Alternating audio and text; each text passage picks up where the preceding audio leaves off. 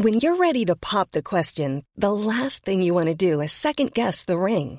At Bluenile.com, you can design a one-of-a-kind ring with the ease and convenience of shopping online. Choose your diamond and setting. When you find the one, you'll get it delivered right to your door. Go to Bluenile.com and use promo code LISTEN to get $50 off your purchase of $500 or more. That's code LISTEN at Bluenile.com for $50 off your purchase. Bluenile.com code LISTEN. Cette émission vous est présentée avec la glorieuse participation de Tidav 222, JB Daquet, Christophe Michaud, Philippe Bonsire, Jeff Caderi, Clément Chausson, Maxime Affringue, Florian, Jean Bonneau et David Pires. Bonjour à tous et bienvenue sur le Rendez-vous Tech, l'émission qui explore et qui vous résume de manière compréhensible toute l'actualité tech, internet et gadgets.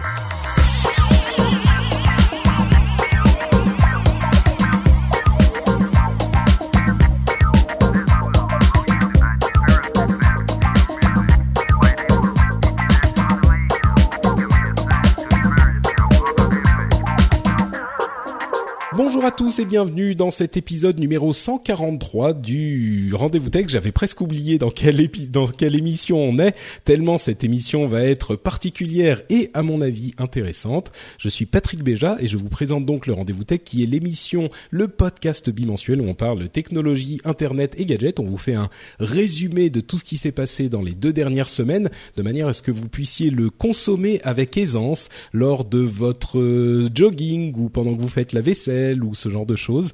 C'est hyper pratique et en plus c'est agréable et en plus c'est plein de plaisir particulièrement pour moi parce que aujourd'hui j'ai le privilège de recevoir mes patrons, euh, de recevoir quatre de mes patrons euh, qui sont des patrons en plus particulièrement comment comment dire particulière qui contribuent particulièrement à la vie de l'émission puisque ce sont ceux qui contribuent au niveau animateur d'un jour.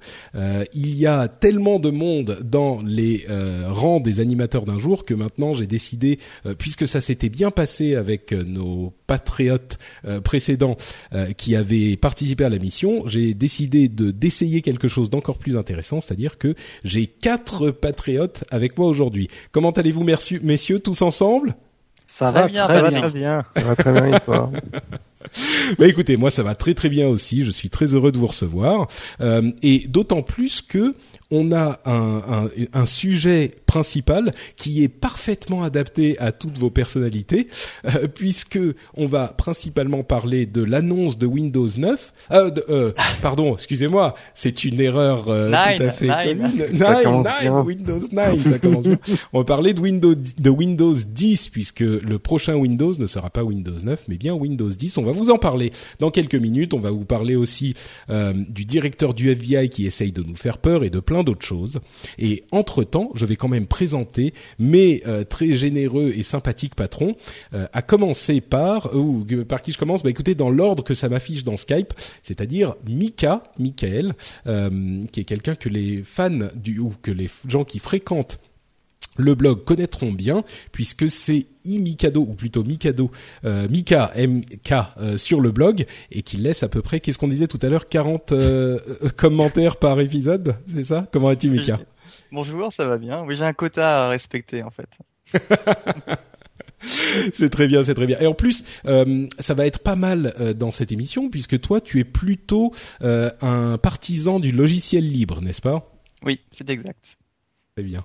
Donc je suis sûr que tu auras certaines choses à nous dire sur la, les évolutions du système de Microsoft qui est euh, traditionnellement plutôt euh, du côté du logiciel fermé. Euh, je compte sur toi, Mika, pour aller à l'encontre de ce qu'on va énoncer comme des vérités universelles et nous expliquer pourquoi on a tort. On a également de l'autre côté du, du monde, en fait, Moro qui nous rejoint de euh, Séoul, donc de Corée, et qui est euh, lui debout à 4 heures du matin, n'est-ce pas? C'est ça, c'est ça. Bonjour tout le monde. C'est, je suis un peu fatigué, mais ça va. Toujours prêt pour une, pour une petite émission. On refuse rien, Magnifique. Patrick. Oh, c'est mais c'est moi qui ne refuse rien, qui ne peut rien refuser à mes patrons, évidemment. Euh, on a, on, peut-être qu'on te demandera un petit peu comment ça se passe de ce côté du du monde aussi, parce que euh, Microsoft est un petit peu omniprésent euh, en, en Europe et aux États-Unis. Euh, moi, je sais que quand j'étais au Japon, en tout cas, j'ai vécu au Japon quelques années, ils étaient présents aussi, mais peut-être pas autant qu'on aurait pu le penser. Bon, on évoquera peut-être la chose, la chose ensemble. C'est très spécial, mais ils sont assez présents. Oui, bah écoute, euh, on pourra en parler un petit peu aussi, ça sera intéressant. Euh, merci en tout cas à toi d'être resté éveillé jusqu'à cette heure tardive. Euh, ensuite, on a Guillaume qui nous rejoint également. Guillaume qui est bonjour Guillaume, vous l'entendrez par la qualité de son micro qui est lui aussi un podcasteur, n'est-ce pas? Tout à fait, podcasteur depuis quelques années et justement j'aurais de la pub à faire à la fin. Pas de problème. Bah, dis-nous rapidement pour qu'on comprenne le contexte, quel est le sujet de ton émission? Euh, c'est une émission un peu fourre-tout, un peu comme l'inaudible de, de Walter Proof, euh, où je fous un petit peu tout ce que je fais dedans. D'accord. Euh, mais mon, mon émission principale qui sort tous les 15 jours et dont je vais sortir après-demain le sixième épisode, est une histoire à suivre et à participer. Ah. Donc à peu ah, près un quart d'heure, 20 minutes, toutes les 20 minutes, toutes les 15 jours, où je raconte une histoire et je pose une question pour savoir la suite. Et ah, pas mal, c'est les auditeurs qui me donnent la suite. D'accord. Bah, écoute, on en parlera à la fin de l'émission. Euh, je, je rappelle également, enfin je rappelle, je préviens également les, les auditeurs que tu es euh, plutôt dans le dans une activité créatrice puisque tu es euh, graphiste. Donc tout à fait. Tu pourras là aussi nous parler de de cette vision du monde merveilleux de Windows et tu vas me dire que tu ne travailles que sur Mac évidemment. quasi exclusivement, mais j'ai toutes les plateformes. J'ai toutes les plateformes et celle que je travaille c'est Mac. Très bien. Euh, celui qui n'a pas toutes les plateformes et qui se refuse obstinément à avoir quelques plateformes que ce soit autres que celle euh, qui a le logo euh, de la firme de Redmond Microsoft, c'est Cassim qui nous vient depuis le podcast Lifetile, qui lui est un fervent défenseur de tout ce que fait Microsoft, n'est-ce pas? Bien sûr, mais de toute façon, il n'y a pas de concurrence possible. Donc, euh... euh, non, non, en plus, euh, non, j'ai eu un iPod Touch pendant l'été. J'avais un téléphone Android avant, donc non, non, je teste tout. Enfin, j'aime bien toucher à tout. Bon, j'ai pas les moyens pour m'acheter du Apple, mais c'est un. Ah, quand même pas à ce point-là, d'accord. bon, mais tu, tu, tu dois faire partie des rares personnes qui, comme moi, aiment beaucoup Windows 8, n'est-ce pas? Voilà, oui, je fais partie des quelques rares. Euh, ah, nous, sommes trois, alors, nous sommes trois, attendez, nous sommes trois. Ah, Moreau est ah, avec nous. J'en fais partie aussi, hein, de ceux qui aiment Windows 8. Mais, oh, oh mais attendez, c'est incroyable on a l'ensemble de la francophonie euh, on est tous là en fait. Oui, c'est un hasard incroyable. On est tous là, euh, les quatre Français qui aiment Windows 8. Vous remarquerez comme euh, Michael reste très discret et silencieux de son côté quand on parle de Je ne trollerai pas. c'est bien, ça doit prendre un effort de volonté important. Et d'ailleurs, parlons-en. Lançons-nous euh, dans l'émission elle-même, justement, après cette longue introduction. Euh, je ne manque pas de vous remercier également encore une fois d'être là, mes chers chers patrons et chers auditeurs euh, d'être là aussi. C'est un petit peu une expérience qu'on va faire. On va voir comment ça va se passer.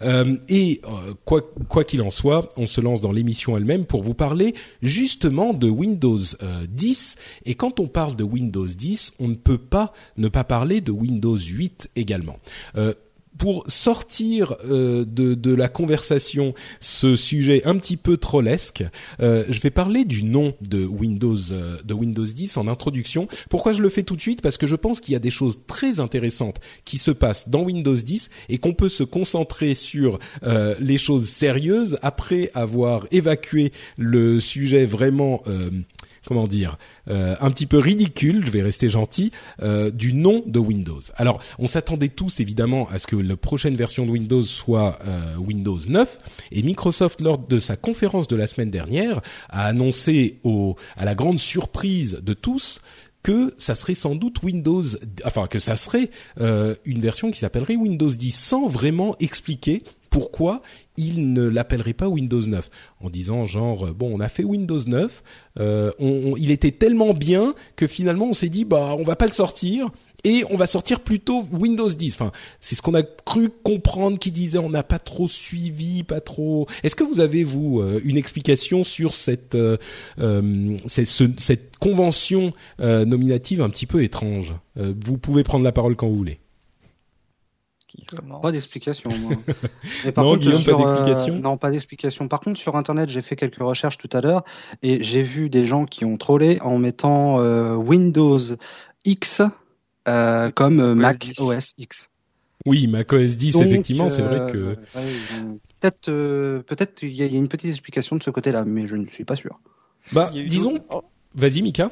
Ah, pardon, euh, il y a eu d'autres euh, rumeurs au sujet de le, le préfixe 9 de Windows 9 qui pourrait rentrer en conflit avec euh, des parties de code en fait du de Windows qui disaient si on le l'OS commence par Windows 9 euh, sous-jacent à Windows 95, 98, etc.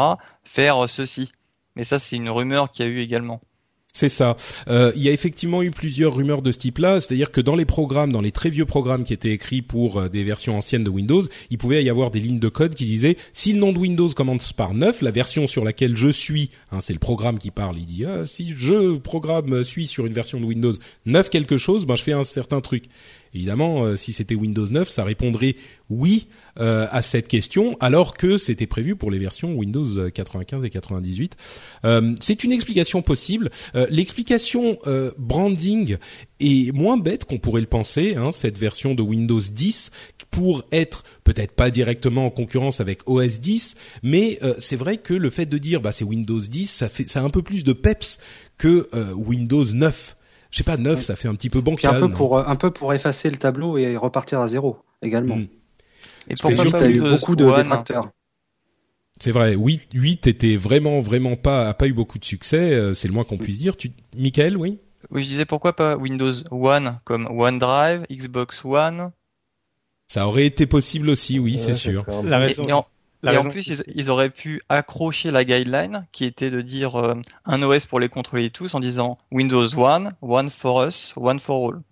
Oui, non, non, c'est vrai, ça aurait pu Oui. être cohérent. Je suis sûr que c'était sur la, la, la table quand ils sont arrivés à la liste finale des noms qu'ils allaient choisir. Euh, Cassim, t'avais, t'avais une autre explication?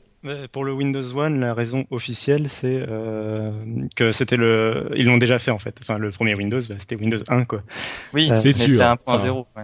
Oui, oui, oui, voilà. c'est vrai. c'est vrai. Euh, c'est comme ça qu'ils l'ont expliqué en tout cas. Mais D'accord. après, sinon, euh, bah, c'était plutôt, je pense que c'est bah, c'est évidemment pour marquer le coup. Euh, puis c'était une, Mm. c'était l'élément qui était pas en rumeur. Enfin, il y avait eu tout, euh, tout et n'importe quoi comme non suggéré. Donc euh, là, Ouais. tout le monde est surpris. C'était le seul qui était. Voilà, c'était le seul auquel personne n'avait pensé.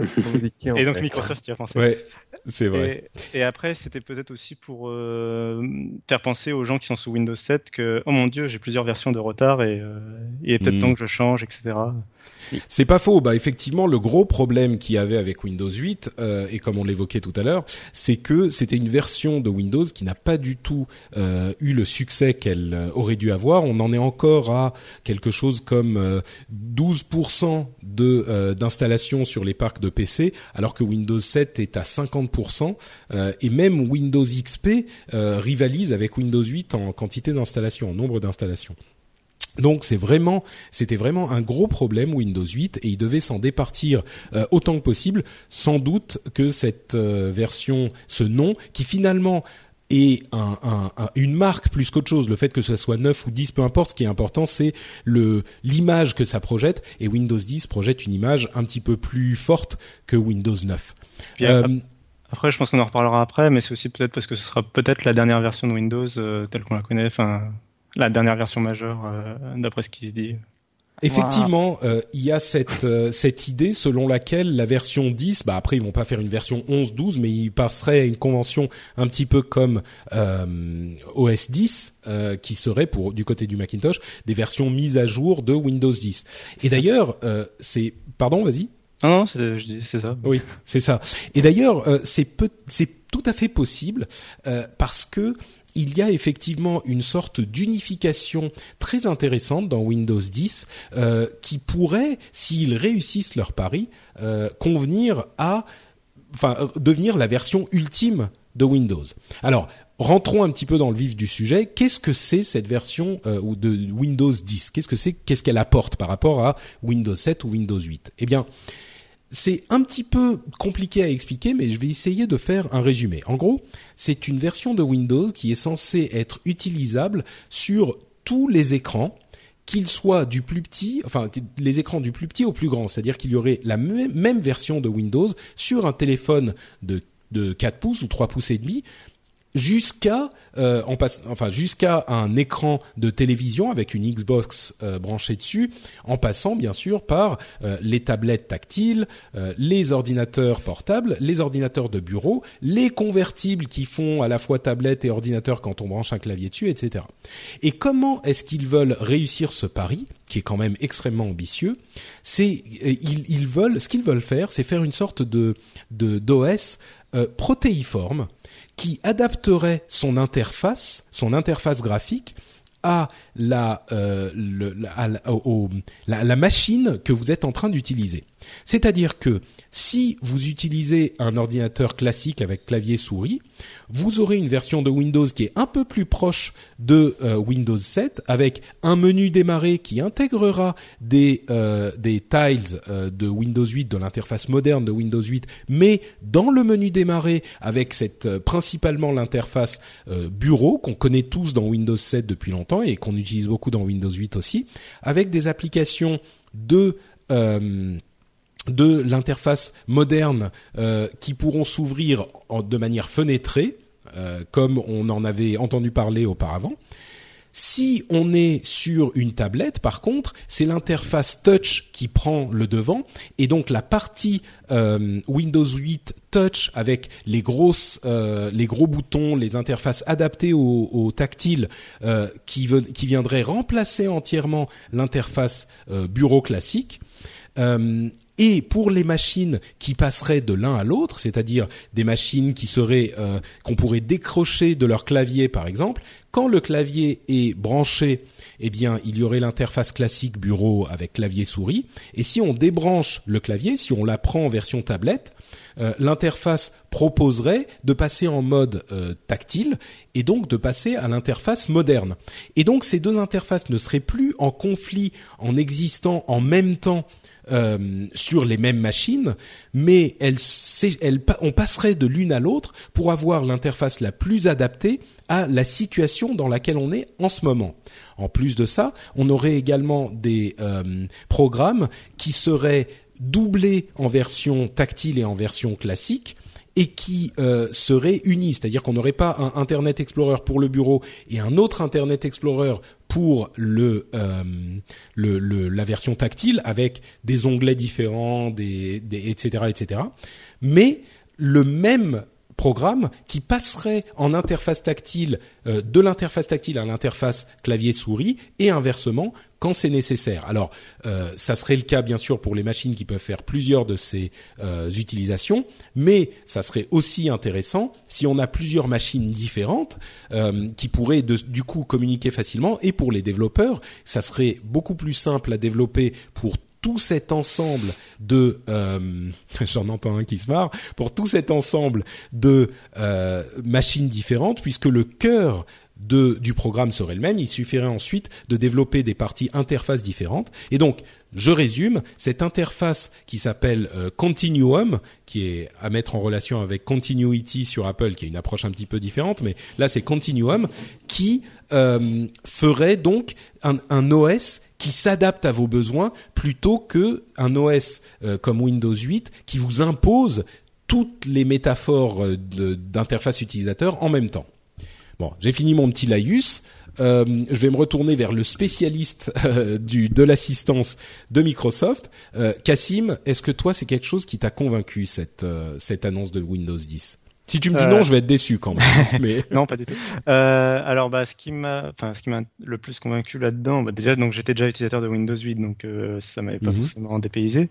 Mais après, euh, bah, ce que je trouve le plus intéressant, c'est le fait que bah, le store était assez en retard, le Windows Store, et je pense que le fait que des applications puissent tourner en mode euh, fenêtré euh, sur le PC de bureau, pourra peut-être intéresser les utilisateurs de PC de bureau et les pousser à utiliser des applications du store euh, finalement comme euh, des utilisateurs de Mac euh, utilisent le Mac Store, le Mac App Store. Oui.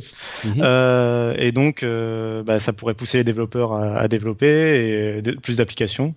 Et, et, du même coup, bah, ça aiderait, enfin, grâce au PC de bureau, finalement, Windows, Microsoft arriverait à pousser le store de ses tablettes et de ses téléphones Euh... Ouais, donc tu, tu penses qu'en utilisant euh, ces nouvelles fonctionnalités, ça leur permettrait de euh, gagner du terrain sur les autres, euh, ça, sur les autres marchés aussi, ouais. C'est pas impossible, effectivement. Euh, messieurs les autres, euh, bon, faisons de, de, dans le dans l'ordre inverse du coup. Euh, qu'est-ce, est-ce que vous avez été intéressé, convaincu, pas du tout intéressé euh, Guillaume euh, par euh, Windows 10 euh, Très intéressé pour ce que tu m'as présenté, puisque moi j'ai pas suivi la présentation, mais de, de ce que tu me dis, c'est ça a l'air très intéressant. Moi, ce qui m'inquiète, c'est la lourdeur des applications, puisque développer pour du bureau et pour du tactile mobile exactement le même OS, c'est très bien. Sauf que quand ça part en tactile, ça part sur des petits devices qui n'ont souvent pas une grosse mémoire, ni mémoire vive, ni une mémoire de stockage. Et ça, c'est une chose qui m'inquiète un petit peu euh, de ce côté-là. Ouais, alors tu, tu, tu mets le doigt sur quelque chose de très important. Ils disent c'est le même OS, mais c'est le même euh, cœur de l'OS. En réalité, mmh. euh, c'est pas c'est pas l'ensemble de Windows 10 euh, bureau qui sera sur un téléphone. Et, et, là, ils utilisent un petit peu de de la même manière que Steve Jobs quand il était venu sur scène pour euh, présenter l'iPhone au moment de son annonce, il avait dit et il y a OS 10 dans cette petite machine. Évidemment, c'était pas le cas. C'était le cœur d'OS 10, mais euh, tellement euh, euh, tellement modifié que c'était plus voilà, c'était plus vraiment le même. Mais c'est une préoccupation légitime effectivement. Mm. Autre chose pour le développement multi euh, multi device, c'est alors sans parler de l'OS, quand on fait une application sur un euh, pour un PC ou pour un smartphone, alors, moi je fais un petit peu de développement Android et récemment du Firefox OS, on a d'autres contraintes aussi. On a par exemple un truc tout bête, c'est on va se poser la question à chaque fois de la batterie. On va également se poser la question d'intercepter des éventuels appels parce que notre application tourne, est-ce qu'il y a un appel, est-ce qu'on switch, est-ce qu'on switch pas, etc. Euh, donc il y a des problématiques qu'on a sur euh, des développements mobiles qu'on n'a pas sur des euh, sur des développements de vers PC. Alors, est-ce que tu es en train de dire que c'est une illusion de penser qu'on peut avoir un OS qui, qui, couvre tout? Alors, peut, peut-être pas que l'OS gère, ça je ne dis pas, mais je veux dire qu'il faut pas euh, se la jouer à, à l'Apple en disant ça va être magique, vous allez développer une fois et vous allez euh, hmm. fournir sur toutes les plateformes oui, ça sera plus simple, je, suis d'accord, mais il faudra quand même penser que non, euh, si je fais un Facebook par exemple tout bêtement euh, vers euh, PC, j'aurai des modifications, des hacks à faire spécifiques pour euh, pour la même version pour mobile, notamment le, la gestion d'orientation d'écran par exemple. On n'a pas sur sûr. PC. Oui, oui, non, c'est certain. Euh, je pense qu'il faut effectivement pas se, se leurrer. Euh, ça va pas être la formule magique qui va faire qu'on développe une fois, comme tu le disais, et c'est terminé. Par contre, euh, je pense que ça sera certainement beaucoup plus facile de développer euh, de cette manière pour les différentes plateformes, puisque ça reste différentes plateformes, mais qui ont un cœur commun, que si on a des OS totalement séparés, et c'est ce que disait Cassim finalement, on, on, peut imaginer que ça facilitera les développements, des, des développements d'applications euh, sur tout l'écosystème Microsoft, même si, comme tu le dis très bien, ça veut pas, ça demandera quand même un certain travail d'adapter l'application à la tablette, puis au téléphone, puis à la Xbox, par exemple. Ah oui, euh, carrément. Il est évident que, ouais, non, tout oui. à fait. Mais, mais tu fais bien de signaler. Moreau, tu voulais dire un truc? Euh, Il faut aussi laisser le temps à Microsoft de voir les outils qu'il met en place pour les développeurs, parce que on est, on est, au, on est, on est, on est au début de l'annonce, donc on ne sait pas encore ce qu'ils vont, ils vont sûrement donner des SDK ou des outils, parce que j'imagine j'imagine très mal donné en, en disant il, a, il, va avoir une architecture qui va changer dans Windows 10, dans Windows 10 et je pense qu'il y aura une grosse partie aussi avec le cloud pour synchroniser, oui. synchroniser pour tout synchro. Synchroniser, oui. Non, t'as tout à fait raison. Euh, c'est vrai qu'on est encore au tout début euh, de, de l'annonce a eu lieu la semaine dernière. Euh, étonnamment, la euh, ce qu'ils appellent la insider preview est déjà disponible. Hein, elle était disponible le lendemain. Le lancement de Windows 9 lui-même, par contre, aura lieu Windows 9. Eh oui. Windows 10, je vais le faire longtemps. Hein. Le lancement de Windows 10, par contre, lui aura lieu vers la mi 2015. donc on n'y est pas encore. Et il y a beaucoup de choses que Microsoft n'a pas encore présentées. Euh, il y a certaines choses marrantes qu'ils ont montrées comme euh, Task View, qui est une sorte de euh, version Windows de la fonction exposée sur Macintosh, c'est-à-dire mm. il y a des bureaux virtuels et ça nous permet d'avoir euh, de, de, voir toutes les applications qui tournent euh, en même temps, qui sont bien arrangées sur le bureau pour pouvoir choisir la suivante ou les organiser. Oui, c'est vrai qu'il était temps. Euh, il y a une fonctionnalité que les que les développeurs ou que les, les grands geeks vont énormément apprécier et je fais partie de cela, c'est que la console, la ligne, la console en ligne de commande peut intégrer le copier-coller ce qui est un truc enfin on le demandait depuis des des des, des je peux dire des dizaines d'années euh, ça arrive enfin bon ce genre de choses mais il est certain effectivement qu'il y aura beaucoup d'autres choses à à, à voir euh, au niveau de de ce qu'ils vont annoncer je suis pas certain qu'ils nous sortent le, un SDK qui devienne une baguette magique quand on en parlait tout à l'heure. Ça va demander quand même du travail. Mais par contre, euh, l'unification va quand même assez loin. Et euh, je pense que cette euh, allez sans parler de ce que ça va pouvoir faire je pense que c'était quelque chose qui était nécessaire pour assurer le euh, développement, la, survie de Windows. Et tu parlais du cloud, Moro, c'est quelque chose de très très important, je pense, dans la stratégie, qui est une stratégie établie par notamment Satya Nadella le nouveau président de Microsoft depuis quelques mois, qui croit beaucoup au cloud et on a une euh, une unification de la plateforme par le cloud, c'est-à-dire que finalement, peu importe où sont nos euh, fichiers eux-mêmes et nos données elles-mêmes, elles sont synchronisées et elles sont disponibles par le cloud, ce qui n'était pas forcément le cas il y, il y a encore, euh, je sais pas, quatre ans. C'est allé assez vite quand même le cloud. Aujourd'hui, il est naturel de stocker ces fichiers ou on peut facilement stocker ces fichiers dans le cloud pour un backup, mais pas que. Hein. Euh, non mais ça, ça, permet de backuper, je veux dire. On se dit, ok, nos photos sont là et sur le cloud, ça rassure. Aussi, aussi. Mais, ce que moi je euh, pense plus, c'est un truc du genre les fichiers Excel, par exemple. Euh, ah. Si on veut passer d'un fichier, d'un device à l'autre, c'est quand même pénible si les fichiers sont sur un euh, device spécifique. Alors que s'ils sont tous dans le cloud et qui sont mis à jour ou même pas ou qu'on y accède sur le cloud directement, euh, ça facilite les choses. Et ce que je veux dire, c'est que cette disponibilité du cloud simplifie énormément le, euh, le, le, la partie gestion de systèmes d'exploitation entre différents pardon gestion de systèmes de fichiers entre différents OS. Et donc je pense que ça aide aussi à cette philosophie que présente Microsoft aujourd'hui. Avec ça, pardon. vas-y, Moro, vas-y. Bah, il suffit de voir le dernier Office 2013 qui mettait aussi en avant le cloud et en fonction des plateformes du mobile au, au PC, on pouvait récupérer ces fichiers et enregistrer sur le web en fait. Ils avaient déjà mis en avant, ils avaient, ils avaient même augmenté l'espace de stockage. Et depuis, depuis un certain moment, ils en, ils en manquent, ils ont même baissé les prix. Et on voit qu'ils veulent continuer dans cette, dans cette lancée.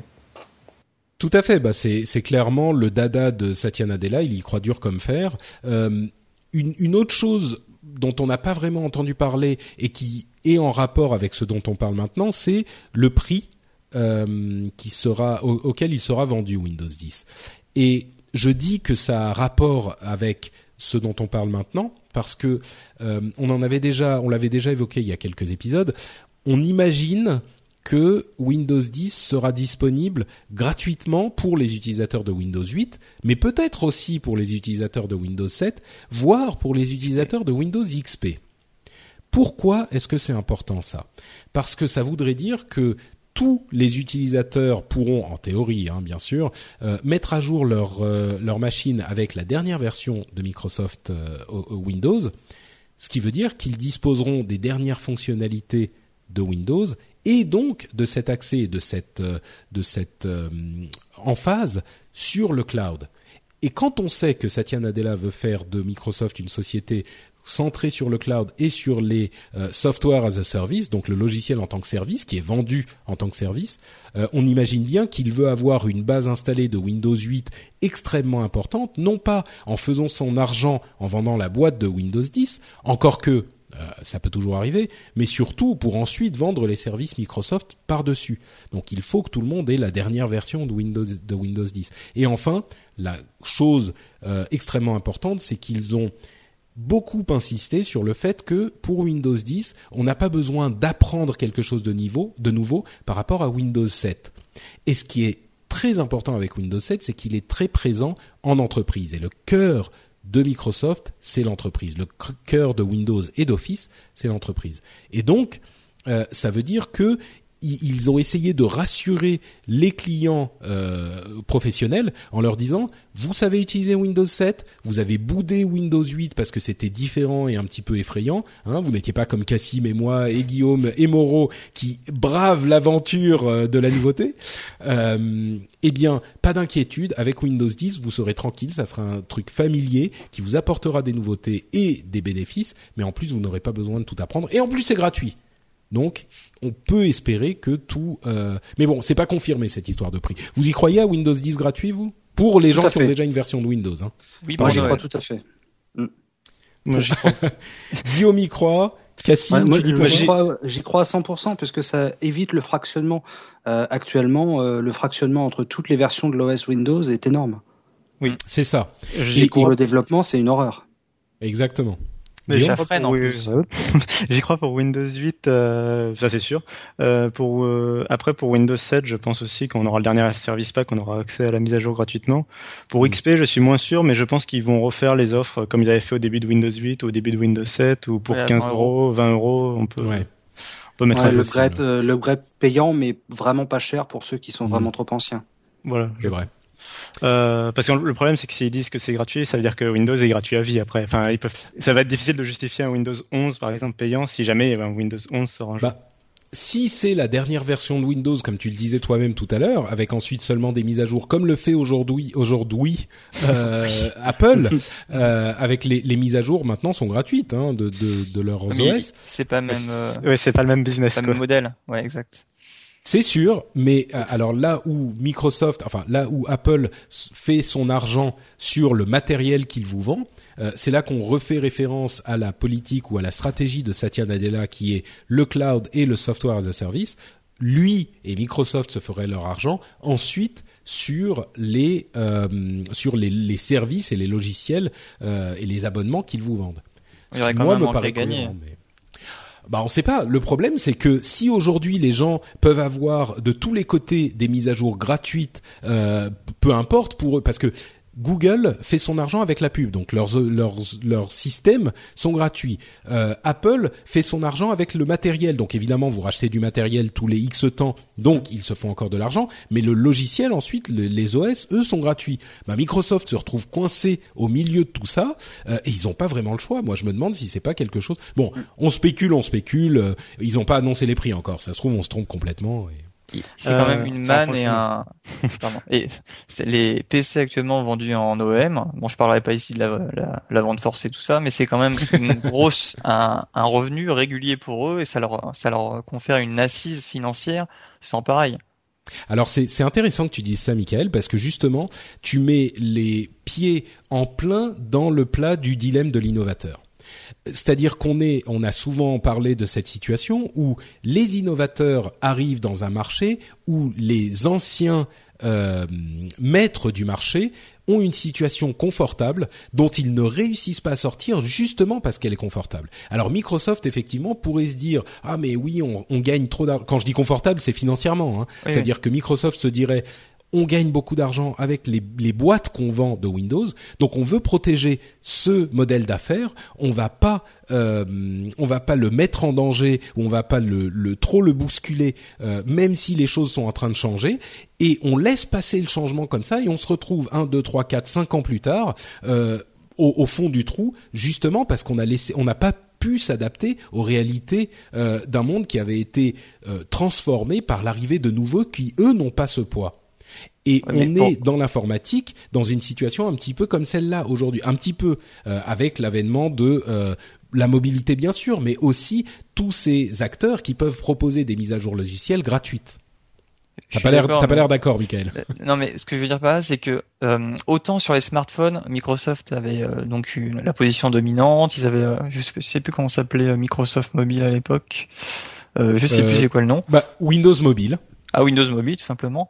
Donc avant l'arrivée de d'Apple qui a justement un petit peu bouleversé euh, le marché des smartphones avec les euh, avec son iPhone, euh, ils avaient donc une assise certes, mais comme euh, quand, dire, quand, quand Android, parce que c'est surtout Android en fait qui a fait, euh, qui, a, qui a bougé, enfin qui a poussé Microsoft à se renouveler, à proposer un autre OS hmm, qui était gratuit à l'époque. Je, je pourrais discuter de la chose, mais vas-y, continue.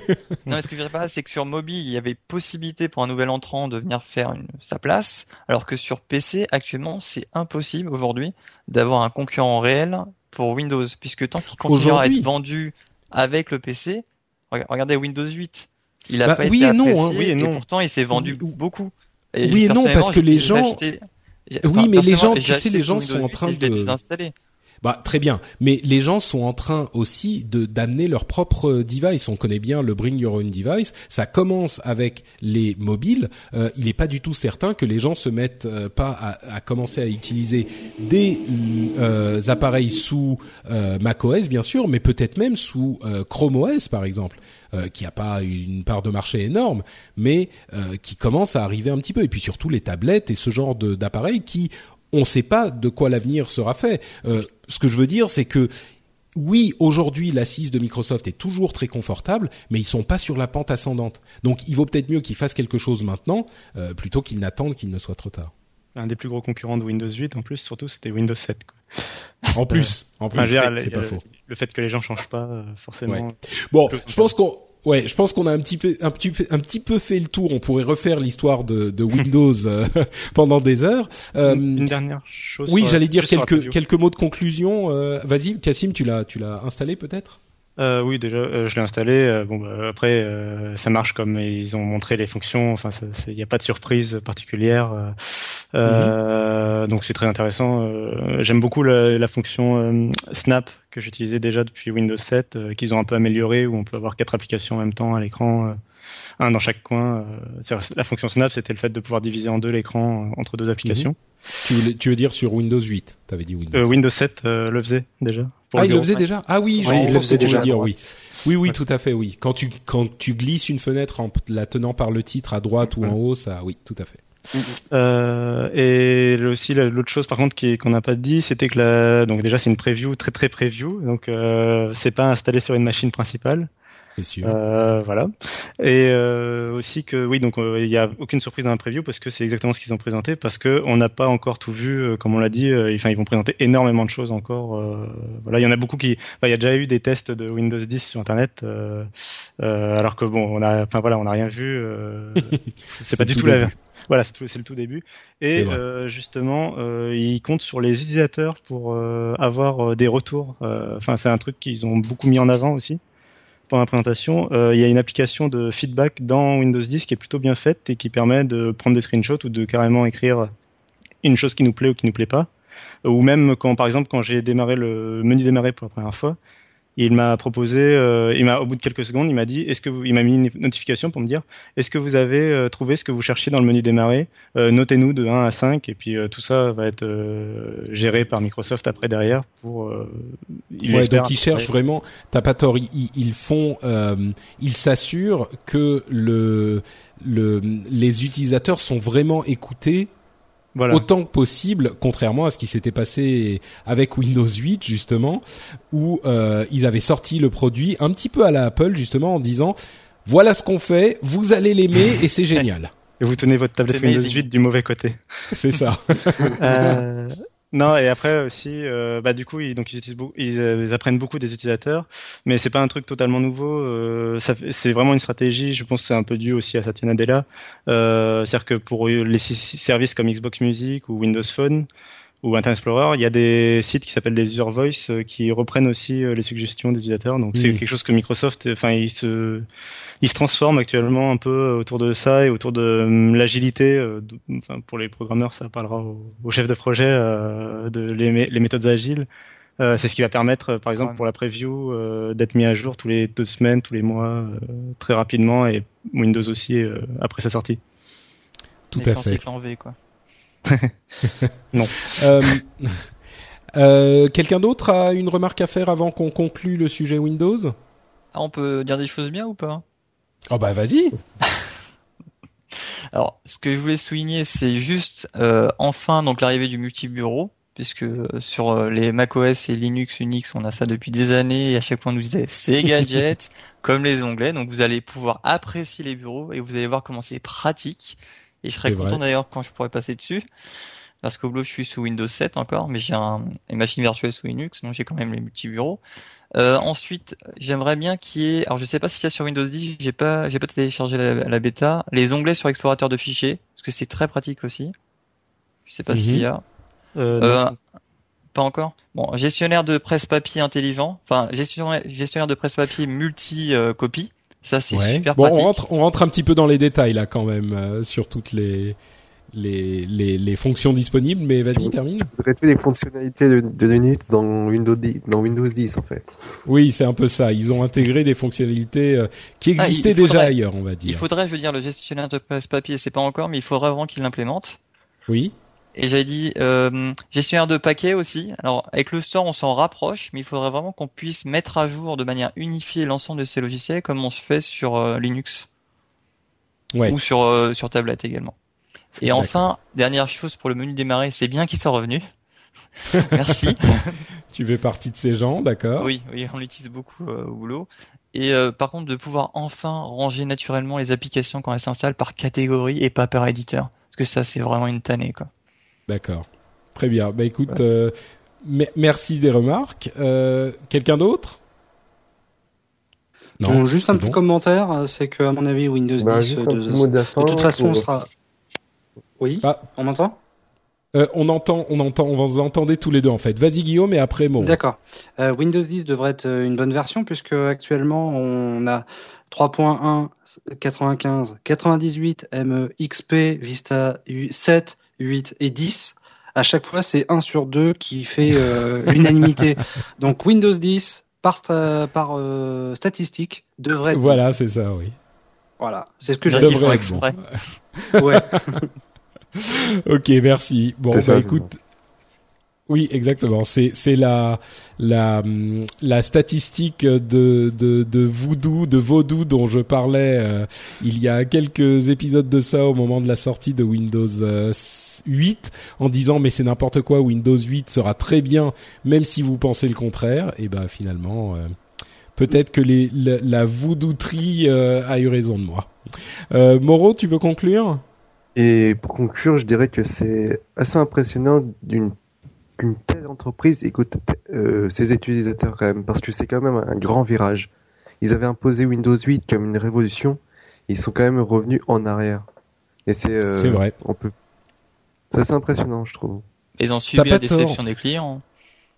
Mm, c'est sûr. En fait, c'est moi je je trouve ça euh, quand même courageux d'admettre qu'on a eu tort de cette manière. Peut-être que sous euh, euh, Steve Ballmer, ça n'aurait pas été le cas. Ah non.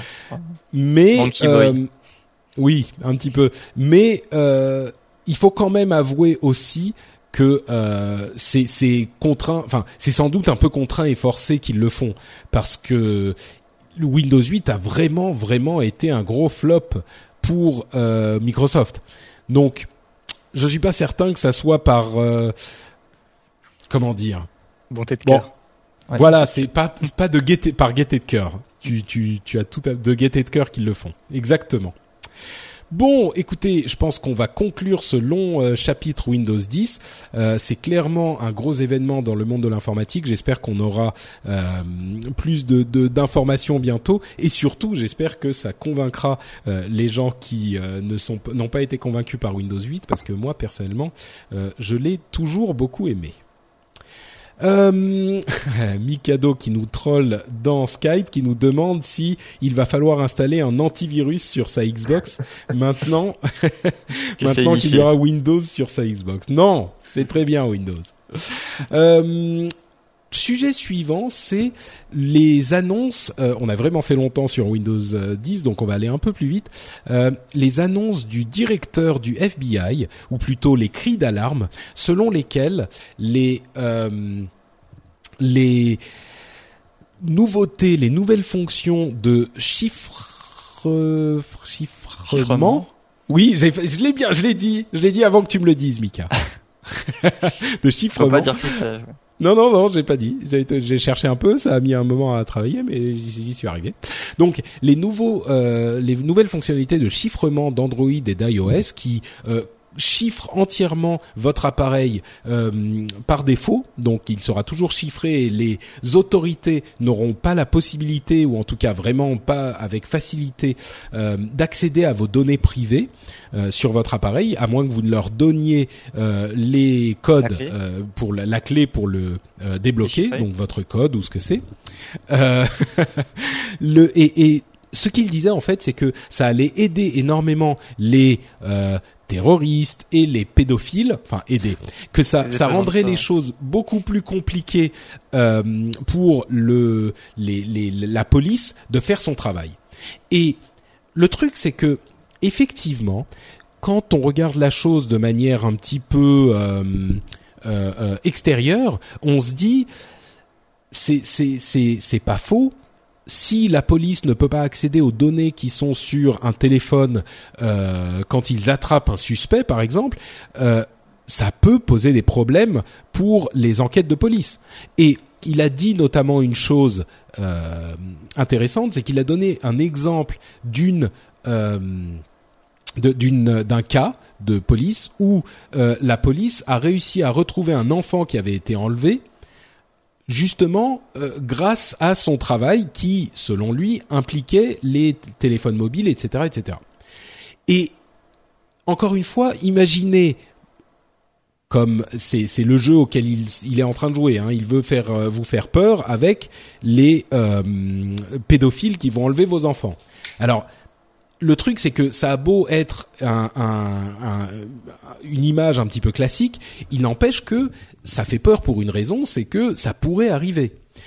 Imaginez un pédophile qui a enlevé un enfant, on ne sait pas où il est, on attrape le pédophile, on veut regarder les informations sur son téléphone, on ne peut pas parce qu'il est euh, entièrement euh, chiffré et il est bloqué, on ne peut pas y accéder. Et tant qu'il ne nous euh, donne pas la clé, eh ben on ne peut pas le déchiffrer. Et il a donné donc cet exemple euh, d'un, cas pour lequel c'était arrivé. Le problème, c'est que quand on y regarde d'un tout petit peu plus près, on se rend compte que, euh, d'une part, le cas dont il a donné l'exemple euh, avait réussi, avait été résolu, non pas parce que les policiers avaient réussi à, trouver des informations sur le téléphone lui-même, mais avaient fait un travail de police classique où ils avaient euh, suivi l'appareil avec les données euh, des, des, tours euh, cellulaires, etc., etc. Ils avaient fait un travail de police classique qui serait tout à fait possible aujourd'hui, même si les données étaient chiffrées. donc c'était le fait de regarder les SMS, ce genre de choses. Et d'autre part, euh, c'est un petit peu difficile, même si on imagine les cas où euh, ils auraient raison. C'est vraiment difficile aujourd'hui de euh, compatir avec leur leur leur requête parce que c'est vraiment à cause d'eux qu'on a été poussé dans cette direction. Donc à cause de, pas le FBI directement, mais la NSA et toutes ces, tous ces scandales sur les écoutes et l'espionnage euh, de nos données qui sont euh, arrivés grâce euh, à, à, Snowden depuis un an et demi, deux ans. Donc si aujourd'hui nous disent, les services de police nous disent non non mais vous inquiétez pas, on a besoin d'une clé euh, générale qui nous permet de rentrer dans toutes les maisons de votre ville. Et on leur dit, bah, à la limite, on aurait pu vous faire confiance. Y a... Parce que évidemment, l'image là, c'est que votre téléphone est votre maison et ils veulent la clé pour entrer partout, et que vous n'avez plus le droit finalement de fermer votre porte à clé. Donc, même si on, on aurait pu se dire il y a quelques années ou même après le 11 septembre, se dire bon, il faut qu'on fasse des sacrifices à notre liberté, etc. Ce, ce euh, discours classique même si on aurait pu à la limite se dire ça à l'époque, aujourd'hui, après les scandales de la NSA, on leur dit bah non, désolé, là, euh, on, ne peut plus vous faire confiance, et c'est de votre faute. Donc, bon, euh, J'imagine, euh, Michael, que toi tu es euh, révolté par ce genre de. alors, de, révolté, peut-être pas, peut-être pas autant, mais alors un, euh, on peut chiffrer sans avoir besoin qu'Android le fasse nativement euh, à l'installation Windows Phone ou n'importe qui. On peut actuellement chiffrer nos PC depuis des années. Euh, au travail, on utilise une solution sur tous nos PC puisque je travaille dans un milieu financier, donc il faut prévoir qu'on puisse se faire piquer notre ordinateur portable et qu'on puisse pas récupérer des données sensibles. Non, t'as pas tort, mais ça, ça, change quand même les choses si c'est fait par défaut sur tous les appareils qui sont vendus. Ah, je suis d'accord que Madame Michu sera aura son smartphone chiffré, mais Madame Michu, c'est pas un pédophile, donc elle a pas besoin de cacher euh, ces, ces, informations, alors qu'un pédophile ou un terroriste pensera lui à investir dans une solution de chiffrage. Tu veux dire que ce genre de d'outils était déjà disponible ah pour les gens qui avaient euh, qui avaient des intentions euh, euh, malhonnêtes. Euh, malhonnêtes, voilà, et que donc en fait, ce qu'il dit le ce fameux directeur du FBI, euh, qui qu'il il dit ah il faudrait faire ça pour pouvoir attraper les méchants. En fait, en réalité, dans les faits, ça ne servirait qu'à espionner dans la pratique les gens qui ne sont pas ces gens qui penseraient à le chiffrer, donc les gens normaux. Exactement. La différence, c'est pas également que Google et Apple, dans ces cas, euh, ne gardent pas la clé de chiffrement et par rapport à avant. Euh, c'est ça.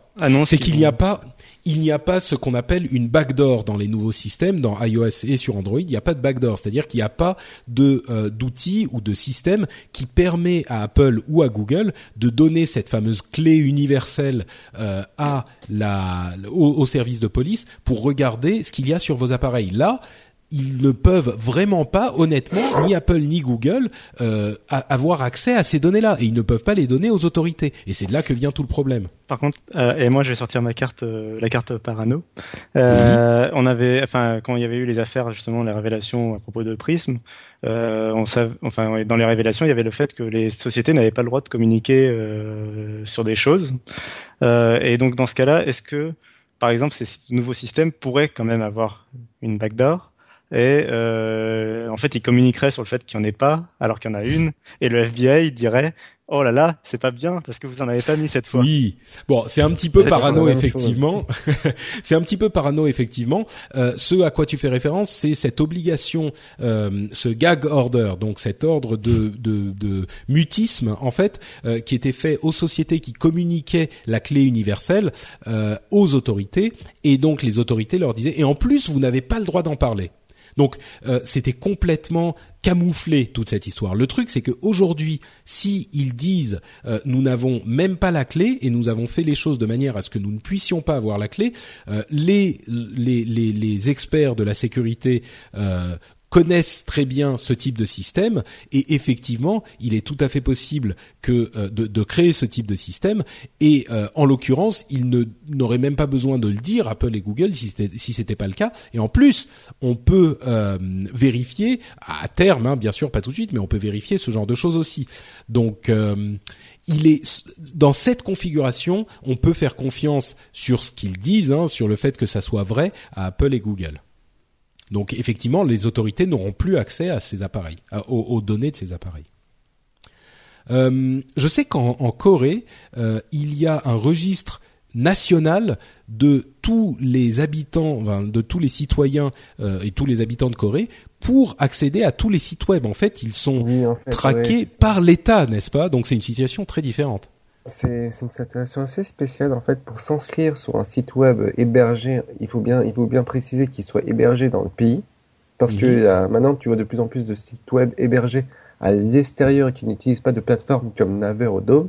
Parce qu'on passe beaucoup pour Naver et Dome, c'est des, des, espèces de Google coréen en fait.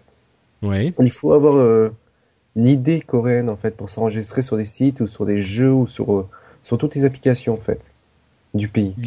Ouais, l'idée, tu veux dire un, un, un chiffre, enfin une. Euh, ID. Une ID, oui, c'est ça. Donc une identité coréenne spécifique et les, tous les sites en question euh, connaissent l'identité des gens qui viennent sur le site. C'est assez surprenant. D'ici, nous, on est, ouais, ouais, ouais, c'est d'ici que ça nous, on voit de plus en plus de, de développement de sites qui qui me placent sur serveur à Hong Kong ou au Japon hmm. pour éviter euh, ce contrôle en fait. Oui, donc c'est pas que tout le monde est heureux d'utiliser ce système et qu'il s'y euh, il s'y abandonne euh, avec avec joie. Il y a des gens quand même qui qui en sont mécontents, quoi. D'accord. Bon, un petit mot de conclusion pour, sur ces couleuvres qu'essayent de nous faire avaler les gens du, du FBI et, euh, et d'autres services américains? J'ai un peu peur moi du côté multipass qui réclamait puisqu'on dit toujours oui c'est demandé pour une bonne raison la pédophilie le terrorisme etc mais si le FBI la police etc a, aurait une clé unique qui permettrait de déchiffrer n'importe quelle clé de cryptage on se peut se demander oui mais un policier ça peut se corrompre une clé ça peut se voler. Et donc dans ce cas-là une idée d'une clé universelle comme à votre facteur qui est une bonne idée en soi pourrait tomber dans de mauvaises mains et on pourrait se retrouver avec des dégâts beaucoup plus importants que les, que les risques qu'on souhaitait euh, éviter. C'est même, euh, je pousserais même le raisonnement encore plus loin que toi, Mika. Je dirais que euh, ce type de backdoor, hein, c'est comme ça que ça s'appelle, les, les outils qui permettent de rentrer par derrière en fait euh, dans les dans les systèmes informatiques, non seulement ils sont dangereux parce qu'ils peuvent être, euh, euh, les, services de police peuvent en abuser et euh, bah il peut toujours, on sait comment ça se passe, il peut y avoir quelqu'un qui fait une demande pour, enfin depuis les écoutes de l'Élysée, depuis même bien avant, on sait que ce type de système on peut en abuser, mais même encore plus loin, à partir du moment où ce type de backdoor existe, on peut tout à fait imaginer que d'autres personnes s'en servent. Et c'est pour ça que la sécurité en informatique est tellement importante et qu'elle soit ouverte et, disponible, enfin et euh, euh, faite ouvertement et au vu et au su de tous, parce que si il y a une chose cachée comme ça, on peut tout à fait imaginer que euh, des, des malfaiteurs puissent l'utiliser aussi. Quand je dis des malfaiteurs, je pense par exemple au service euh, d'espionnage d'un autre pays ou ce genre de choses. Euh, on ne peut pas. Life is full of awesome what ifs and some not so much, like unexpected medical costs. That's why United Healthcare provides Health Protector Guard fixed indemnity insurance plans to supplement your primary plan and help manage out of pocket costs. Learn more at uh1.com. There's never been a faster or easier way to start your weight loss journey than with PlushCare. PlushCare accepts most insurance plans and gives you online access to board-certified physicians who can prescribe FDA-approved weight loss medications like Wigovi and Zepbound for those who qualify. Take charge of your health and speak with a board-certified physician about a weight loss plan that's right for you. Get started today at plushcare.com slash weight loss. That's plushcare.com slash weight loss. plushcare.com slash.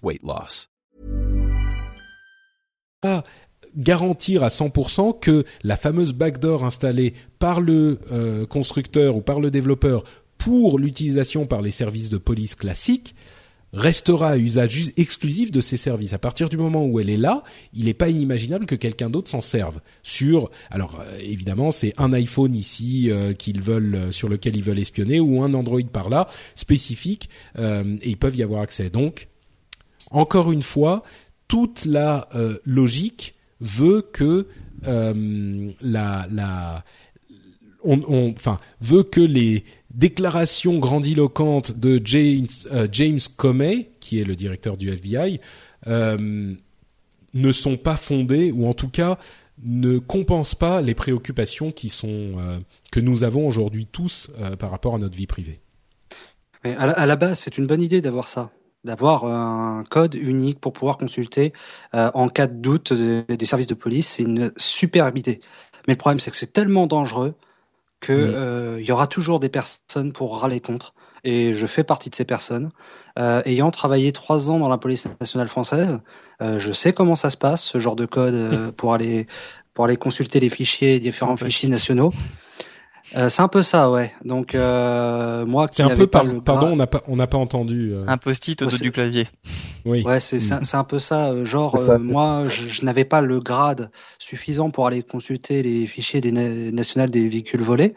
Euh, ben, je demandais le code à quelqu'un d'autre, à un de mes mm. collègues. Alors qui ça ne se fait pas du tout. Alors si à l'échelle d'un commissariat, oui, en théorie, c'est interdit, tu veux dire. Voilà. Si à l'échelle d'un commissariat, ça se fait comme ça, pourquoi ça ne se passerait pas au niveau national euh, pour des enquêtes de police euh, beaucoup plus hmm. structurées Ça se passerait pas, ça serait pas, ça se passerait pas de même. On n'a aucune garantie et c'est ça le problème. Oui. Tant qu'il n'y a pas de garantie, on donne pas la clé. Mais moi, bah, je, trouve, ça normal.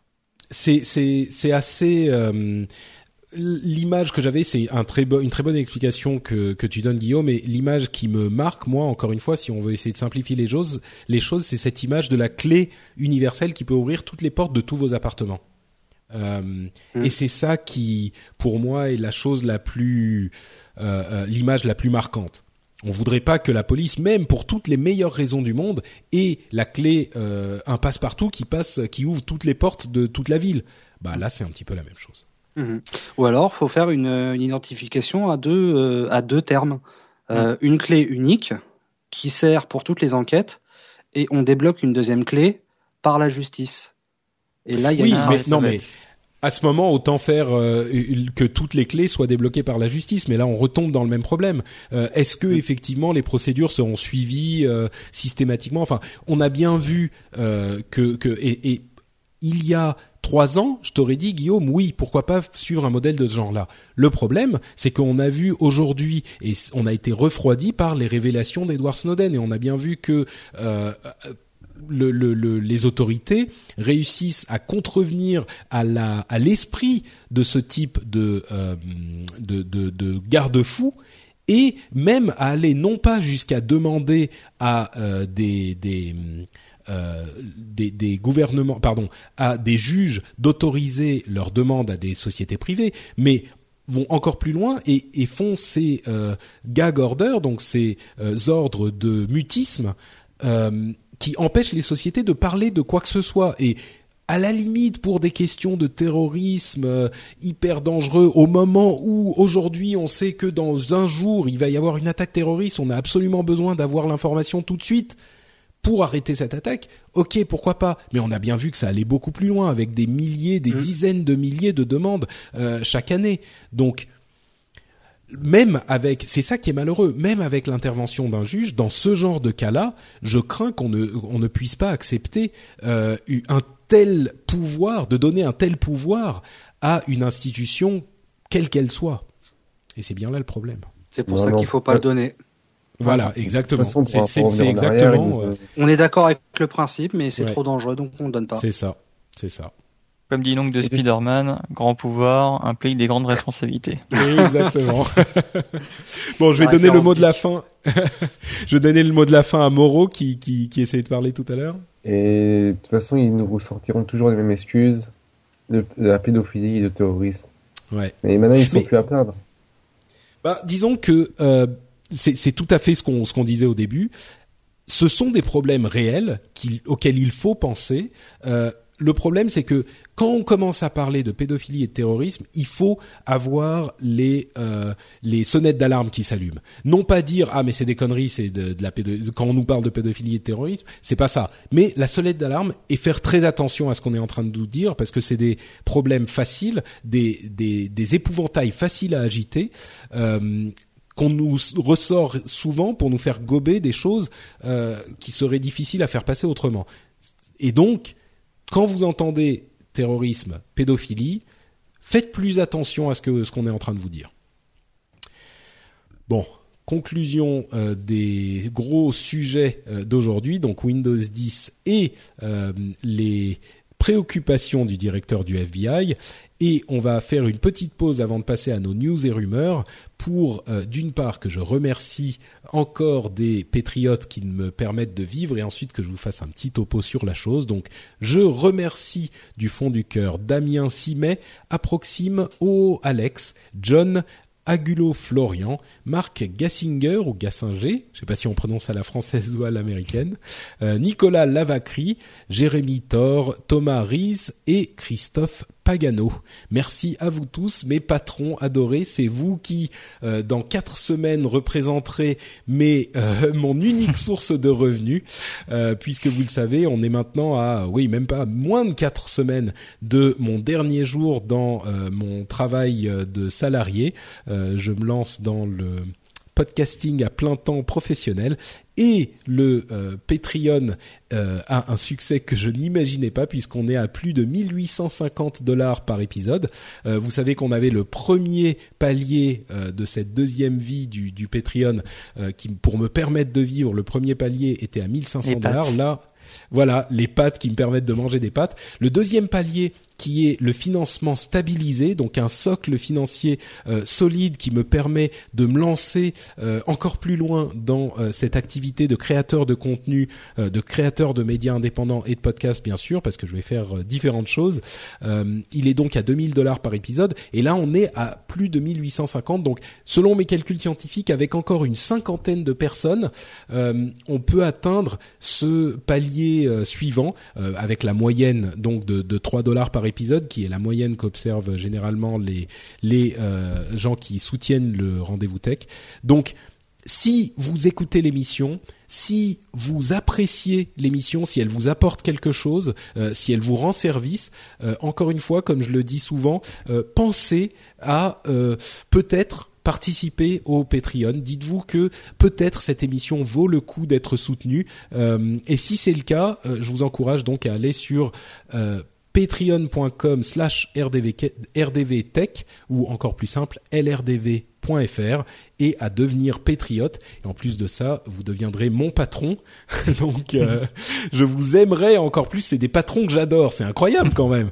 On n'a jamais entendu parler de ça. Et qui m'invite à ces émissions en plus, bon, certains, hein, c'est c'est quand même une euh, pour ceux qui je je savais même plus quoi donner comme récompense tellement ils donnent, euh, ils contribuent beaucoup et ils soutiennent beaucoup l'émission. Je me suis dit on les invite dans l'émission.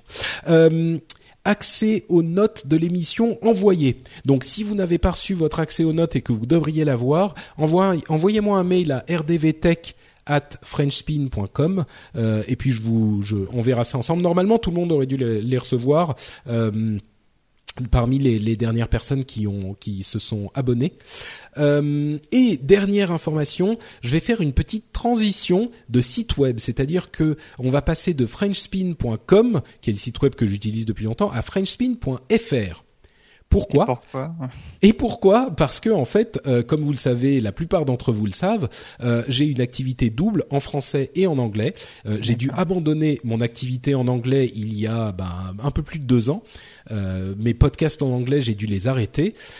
Et parce que j'avais vraiment trop de choses à faire, évidemment aujourd'hui que je me reconsacre à l'activité de podcaster, enfin que je me consacre à temps plein, j'ai à la fois des émissions en, en, français bien sûr que vous connaissez, il y en a peut-être une nouvelle qui arrive, c'est possible, peut-être. Ah, euh, et oui, petit teaser. Et il y a aussi des émissions en anglais. Et je me disais comment faire cohabiter sur le site Frenchspin français et anglais? Je me suis cassé la tête pendant des, des, des semaines. Je me suis dit mais comment Et en fait, euh, bah, c'est très simple. Il y a frenchspin.fr et frenchspin.com. Français, anglais. Facile, non? Il y aura un bandeau en haut pour switcher entre les deux, au cas où on s'est trompé ou qu'on a été redirigé via Google ou autre?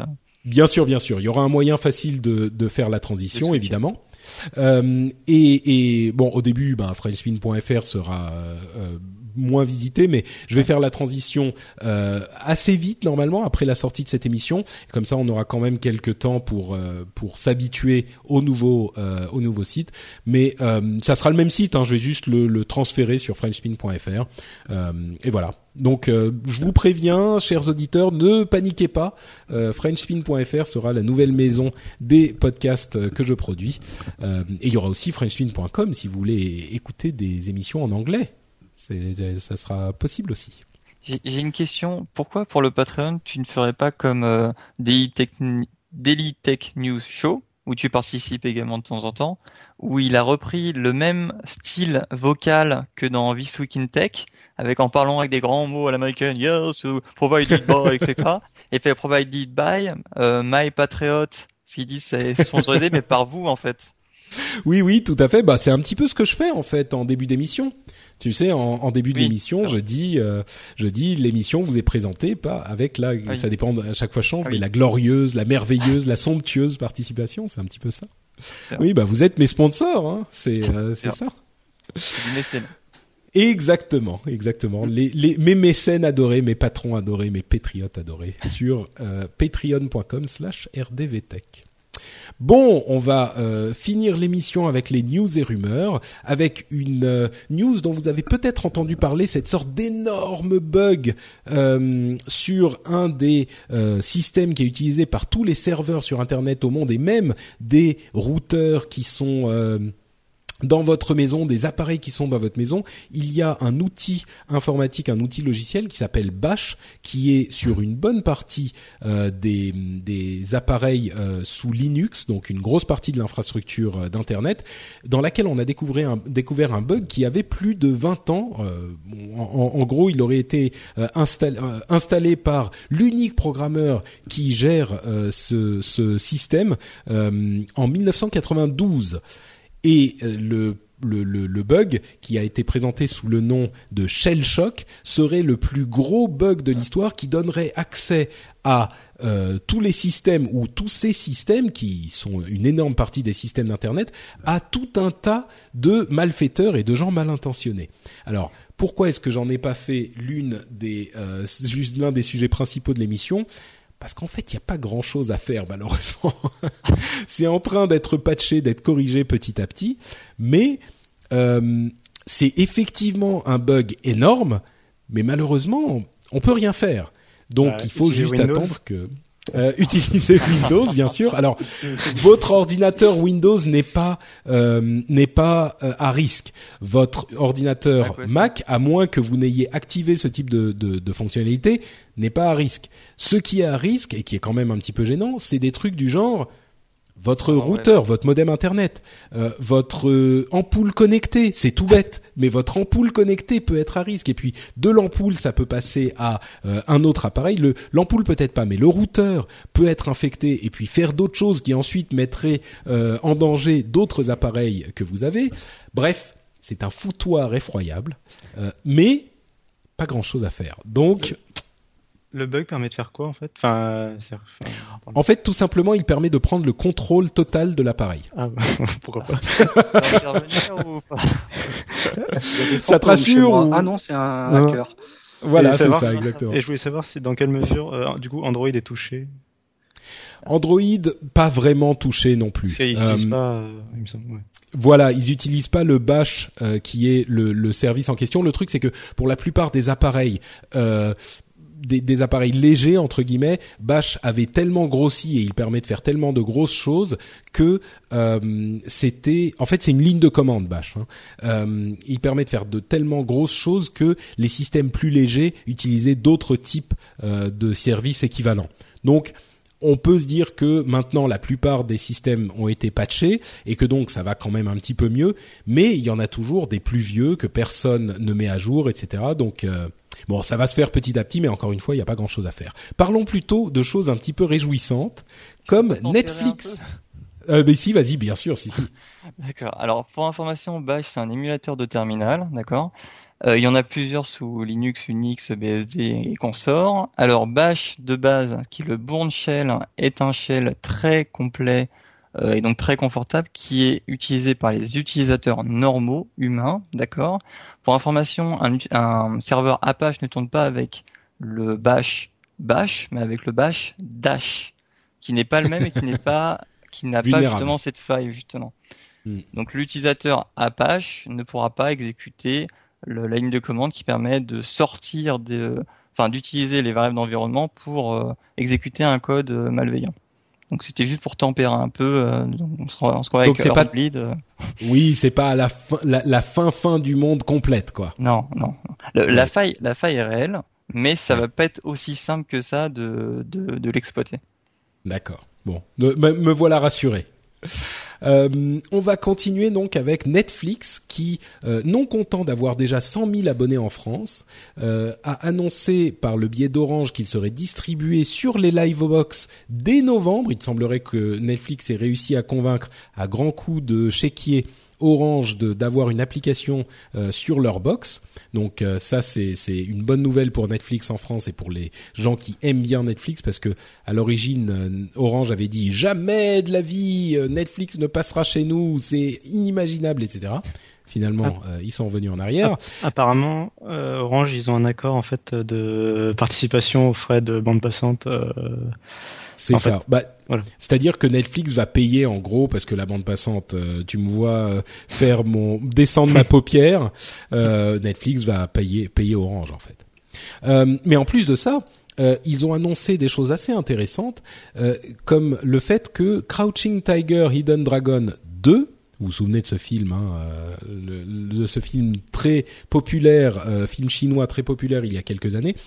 il sera disponible en IMAX et sur Netflix le même jour. Donc Netflix, bon, c'est pas encore un film qui fait une sortie au même moment en cinéma et sur Netflix, mais on n'en est pas loin parce que c'est pas tout à fait partout dans les cinémas, c'est juste IMAX, mais il n'empêche, on commence à s'en approcher. De la même manière, euh, ils ont acheté les quatre prochains films de Adam Sandler, même s'il a plus la, la même popularité qu'il avait à une certaine époque. Euh, ils ont, ils commencent à produire des films, là encore.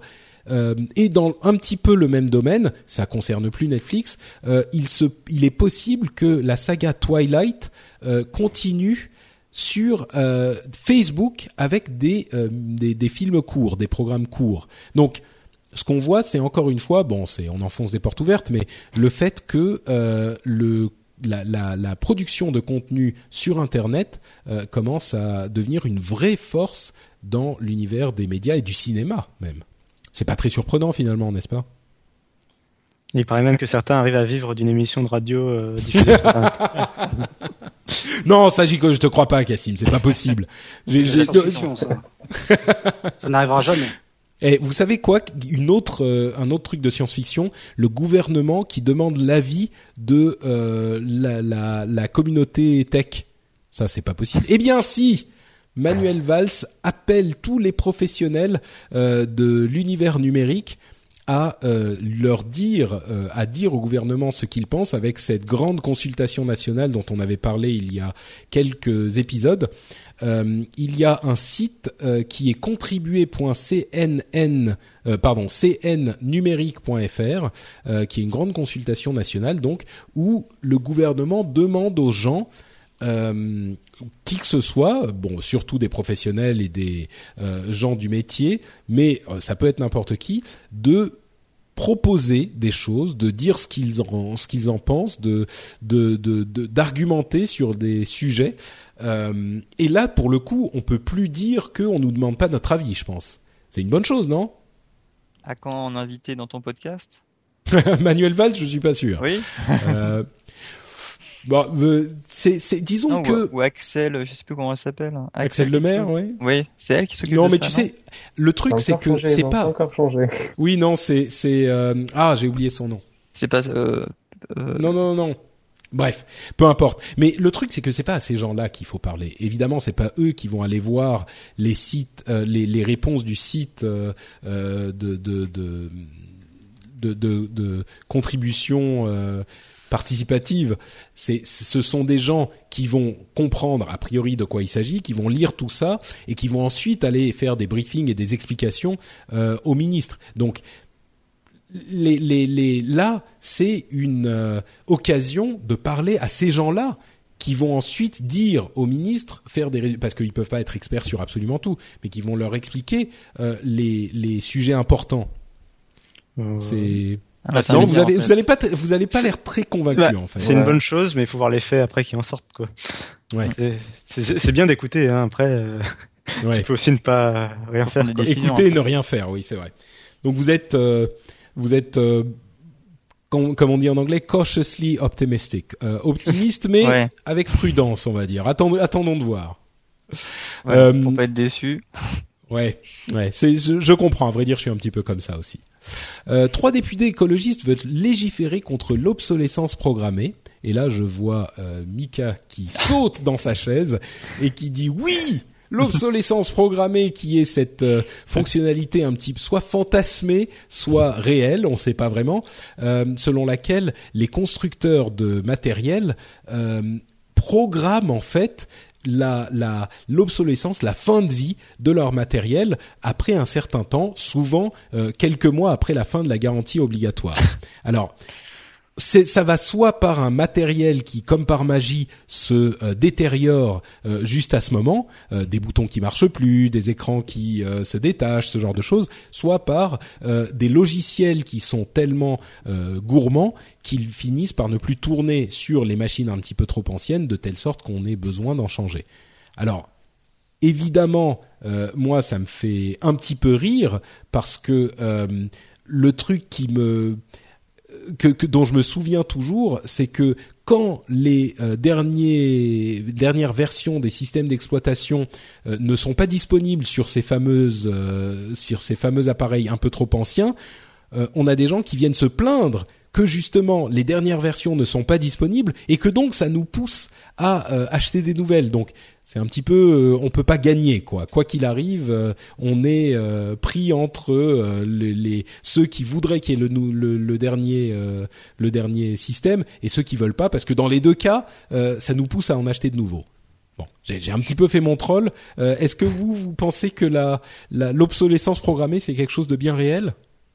C'est un fantasme. Alors ah. Guillaume qui dit que c'est un fantasme. écoutons Mika. Écoutons Mika et ses arguments percutants. Alors moi, ça serait effectivement pour la partie logicielle. J'y crois pas trop aux boutons qui commencent à être défaillants le lendemain de, la fin de garantie. ça serait trop difficile à développer déjà. Mhm. Et en plus, on pourrait avoir des bugs où le bouton se mettrait à déconner euh, un mois avant la fin de garantie, se retrouverait avec des retours SAV parce que ça fonctionnerait mal. Donc euh, euh, mécaniquement, tout ça, ça j'y crois pas. Par contre, sur ce que je vois en fait depuis des années, c'est que vous l'avez peut-être déjà remarqué également, euh, dans les sociétés, on a, on a tendance à changer le parc informatique plus ou moins régulièrement, ça dépend des, sociétés et des, euh, et des services, euh, parce que, soi-disant, l'ordinateur rame.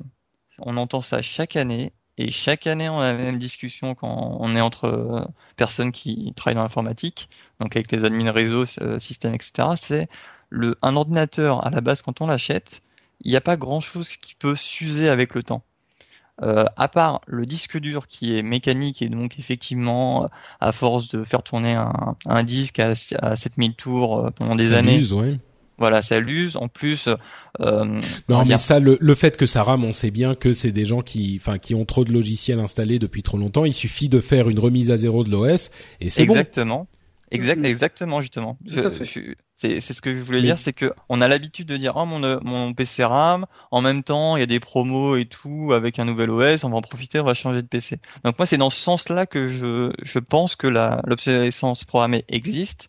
Et d'ailleurs, mais à ce moment, à ce moment, c'est pas c'est pas c'est pas en accord avec ce que vont dire les nos fameux députés écologistes parce que eux euh, ils disent pas que ah bah il suffit de faire euh, de faire euh, réinstaller le système depuis de, de, de à zéro. Eux ils ils disent que ce sont des choses qui sont qui qui veuillent à, à tromper l'utilisateur. Alors justement, euh, euh, en entreprise, on peut dire ok mon PC RAM, etc. Est-ce que vous pouvez me le réinstaller? Madame Michu qui a acheté son ordinateur, qui n'y connaît rien en informatique, il l'a acheté à la Fnac, à Boulanger ou dans un, un comment dire un magasin euh, pour pour grand public. Elle, quand son ordinateur il va se mettre à ramer, elle, elle va pas comprendre ce que c'est qu'un OS, ce que c'est qu'une remise Et donc, tu veux dire que Microsoft est en train de, de faire des systèmes qui volontairement installent tout plein de petites conneries au fil du temps, genre à un tous les mois ou un, une connerie tous les deux mois, pour que Madame Michu aille, donc pour que le système devienne complètement pourri et que Madame Michu aille acheter un nouvel, euh, un nouvel ordinateur. Non, j'accuserai pas Microsoft parce que je pense pas que ça soit dans leur intérêt. Par contre, je me souviens qu'il leur avait été reproché. Alors, je me souviens plus c'était pour la sortie Windows 8, mhm. euh, que le, le système ne demandait pas assez de ressources pour ne pour obliger entre guillemets les gens à migrer vers de nouveaux ordinateurs pour être plus puissants. Et c'était pour ça mhm. d'ailleurs qu'on voyait un, un alourdissement de l'OS depuis XP. Parce qu'on voit depuis Millennium, XP, on a rajouté quelques trucs, quelques fonctionnalités qui alourdissent le, l'expérience utilisateur, l'UX, pour ceux qui font un peu de design. Et donc, on, on, se retrouve obligé, entre guillemets, de changer d'ordinateur pour avoir une expérience fluide. Je comprends. Bon, écoute. C'est dans ce euh, sens-là. On, on va pas. Ouais, ok. Bah écoute, euh, on verra peut-être que que tu auras gain de cause avec euh, nos camarades écologistes et que cette pratique déplorable sera enfin punie. Encore que, euh, même si elle est condamnée dans la théorie, euh, le fait de la prouver dans les faits restera quand même un petit peu compliqué. On verra, on, verra ce que ça donne. euh, Tom York, vous savez le chanteur de ah OK Computer. ah, mais aidez-moi, vous êtes cultivé vous. Tom York, le, qui est le chanteur de ah, il y a des gens qui explosent derrière leur euh, leur Voilà, merci Radiohead, exactement.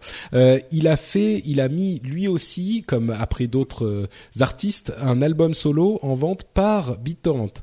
Euh, à 6 dollars. Donc si ça vous intéresse, vous pouvez aller le télécharger. Vous avez un petit peu de trucs gratuits. Et entre parenthèses, ça met une sorte de euh, DRM de blocage sur des torrents. C'est un système qu'ils ont mis en place euh, chez BitTorrent, qui est une société classique, qui, est, qui a beaucoup de succès d'ailleurs. Mais Tom York vend un, un album à 6 dollars seulement. Ça vous intéressera peut-être une euh, application mobile dont on avait déjà parlé qui s'appelle FireChat, euh, qui vous permet en fait de faire un réseau de chat local sans passer par internet, euh, donc de d'appareil à appareil, et en train d'être utilisé à Hong Kong avec les les manifestations, euh, on sait que le gouvernement chinois a coupé certains services euh, par Internet. Eh bien, cette application, qui était prévue à l'origine pour discuter dans un concert ou ce genre de choses, est en train d'être utilisée comme réseau mesh euh, local, donc d'appareil à appareil vraiment, pour les, les, les, dans les manifestations.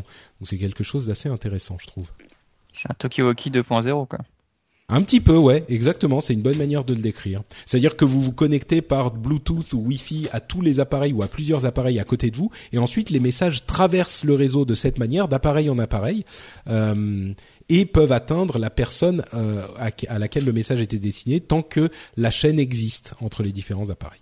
C'est plus rapide en plus. bon, plus rapide, je sais pas, mais la boulette de papier 2.0. C'est ça, un petit peu.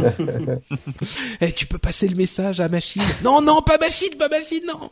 Bon. Euh, le Motorola Chamoux euh, Nexus 6, enfin qui s'appelle pas Nexus 6, qui est un Motorola euh, Nexus avec un écran de 6 pouces, résolution 2560 par 1440, résolution QHD. Il euh, y a quelqu'un qui se balance sur sa chaise, on entend un petit peu là. Ah, c'est moi, désolé. Je commence à avoir mal aux fesses. Oui, je comprends. Bah, tu vois ce que je vis. Toutes les émissions. Mal aux fesses. Je, suis euh, sur une vieille chaise en bois, c'est pour ça. Enfin, un bureau de euh, Patrick. Ben, je vais, je risque d'en acheter un, oui, parce que j'ai mal au dos. Je vous raconte ma vie. Euh, 500 points par pouce euh, de, de, résolution, une énorme batterie, etc. Euh, le, le, les rumeurs sur le prochain, euh, le prochain appareil Motorola. Si vous voulez une excellente machine sous Android euh, et un énorme écran, a priori, c'est cet appareil que vous devrez attendre. Probablement pour un tiers du prix de l'iPhone 6 Plus, mais bon, c'est un autre débat. Un autre débat. Je, je, je suis pas sûr que ça soit un tiers, hein, quand même. Un appareil comme ça, ça serait surprenant. Les Nexus, mais peut-être. Euh, 300, 300 euros, tu crois? C'est les Nexus. Hein. Oui, oui, oui. Bon, peut-être, peut-être. Ça serait, bah, ça serait une bonne nouvelle. Par contre, je suis étonné qu'ils proposent que ça. Euh, C'est-à-dire qu'il n'y ait pas de un modèle 4,5, 4,7, 5 pouces euh, pour. Euh, oui, bah ils ont déjà le Moto X2 qui est un petit peu plus petit quand même. Mais en Nexus. Le, oui, un, bon, c'est un remplaçant du Nexus 5. C'est vrai, c'est vrai. J'ai une breaking euh, news. Ça me semble logique parce qu'ils avaient prévu d'arrêter la, d'après certaines rumeurs, c'était la récompense de Nexus et c'était vraiment la reprise de moto en fait. On voit de plus en plus euh, moto s'avancer en fait dans le marché. C'est vrai. C'est vrai. Mais là, ça serait sous la marque Nexus, donc euh, on ne sait pas très bien. Tu as une breaking news, Moreau euh, Michael. Non, non, aucune. Je pense ah, pardon. C'est Michael. Alors, qui avait une breaking news? C'est moi. Vas-y, Mika. C'est juste pour vous annoncer que la Halle et Kaby viennent de signer un partenariat avec Apple pour agrandir vos poches gratuitement à la sortie des Apple Store. On avait dit pas de troll. Mais elle était pas mal. Euh, Moreau, pardon, tu voulais dire quelque chose? Non, non, juste qui m'a fait qui m'a fait rire, c'est tout. D'accord. bon, enfin, c'est le but. Donc, c'est réussi. Euh, Reddit qui euh, aurait, vous connaissez un Reddit, cette communauté un petit peu particulière euh, que moi j'aime beaucoup, où euh, ils font remonter les trucs les plus intéressants, drôles, euh, étonnants du web avec un système de vote. Eh bien, cette communauté a toujours été, cette société a toujours été très centrée sur sa communauté, et il serait en train de penser à donner une 10% de leur, de leur euh, valeur boursière avec 50 millions qu'ils viennent de récupérer en, capital euh, de, euh, venture capitaliste, donc d'investissement. Ils voudraient donner 10% à la communauté, peut-être par un système de crypto-monnaie, possiblement. On n'est pas sûr encore parce qu'ils ont dit que quelques petites choses pas très spécifiques, mais le fait de redistribuer une partie du capital à la communauté, ça pourrait être quelque chose de très intéressant et de très original à suivre en tout cas. Euh, on va peut-être sauter cette histoire de réalité virtuelle qui fait qu'une sorte d'exosquelette bon, j'en parle quand même, un exosquelette qui vous permet de toucher les objets. En fait, vous avez une sorte de, de gant sur la main en, en des os euh, en, en, plastique qui s'attachent à vos doigts avec des sangles. Et quand vous essayez de fermer la main, euh, quand ça atteint la taille, voilà, ça retient vos doigts en fait, de manière à ce que vous ayez l'impression de toucher ou d'attraper un objet en réalité virtuelle. C'est un système euh, marrant. Ouais, ouais, ouais c'est un système marrant qui que, que j'ai trouvé intéressant, donc je voulais vous en parler. C'est un peu comme le retour haptique sur certains euh, smartphones. Oui, exactement. C'est le type d'interface, de nouvelles, euh, de nouveaux types d'interface euh, enfin tactile au sens euh, euh sensation tactile qui sont en train d'être d'être explorés, qui pourraient donner des choses intéressantes à l'avenir. J'avais HP, lu, oui. Ah, pardon. J'ai vu ou lu une, alors je sais plus si c'était à quel salon de l'innovation ou avec un mécanisme de d'électricité en fait euh, au-dessus de, de l'écran, il pouvait nous donner l'impression de rugosité ou euh, c'est un type de matière en fait. Tout à fait, tout à fait. Ouais. Il y a un projet de recherche en tout cas de Microsoft. Euh, qui fait... Ah, c'était peut-être Microsoft que j'ai vu ça. Il y a des projets de recherche effectivement dans, dans différents domaines euh, qui, qui étudient ce genre de choses et effectivement par l'électricité qui peut donner différents types de sensations euh, au, au, au doigt en fait, effectivement, à la peau. C'est, c'est des choses très intéressantes qui sont en train d'être étudiées. Euh, HP va être divisé en deux. D'un côté, euh, HP.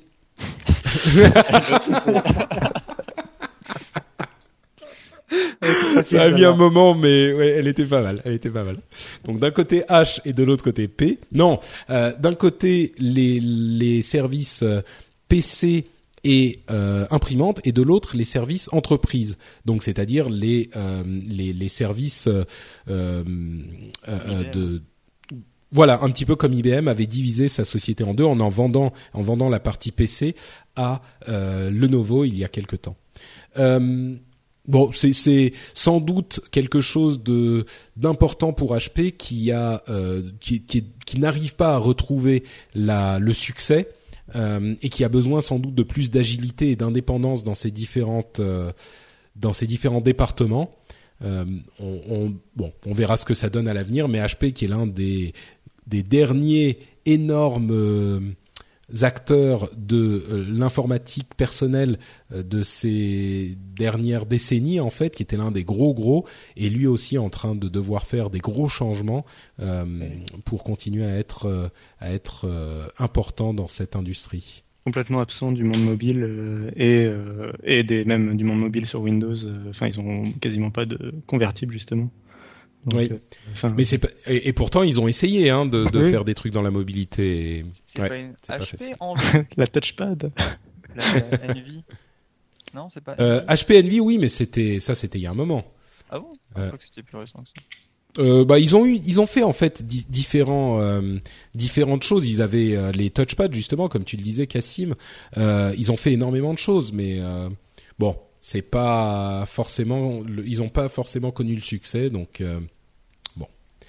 Euh, oui, mais t'as raison, pardon, euh, Mika. C'est la Envy effectivement, c'est HP, ouais, et ils sont encore disponibles. Donc c'est une une un petit portable convertible, non? Convertible, exactement.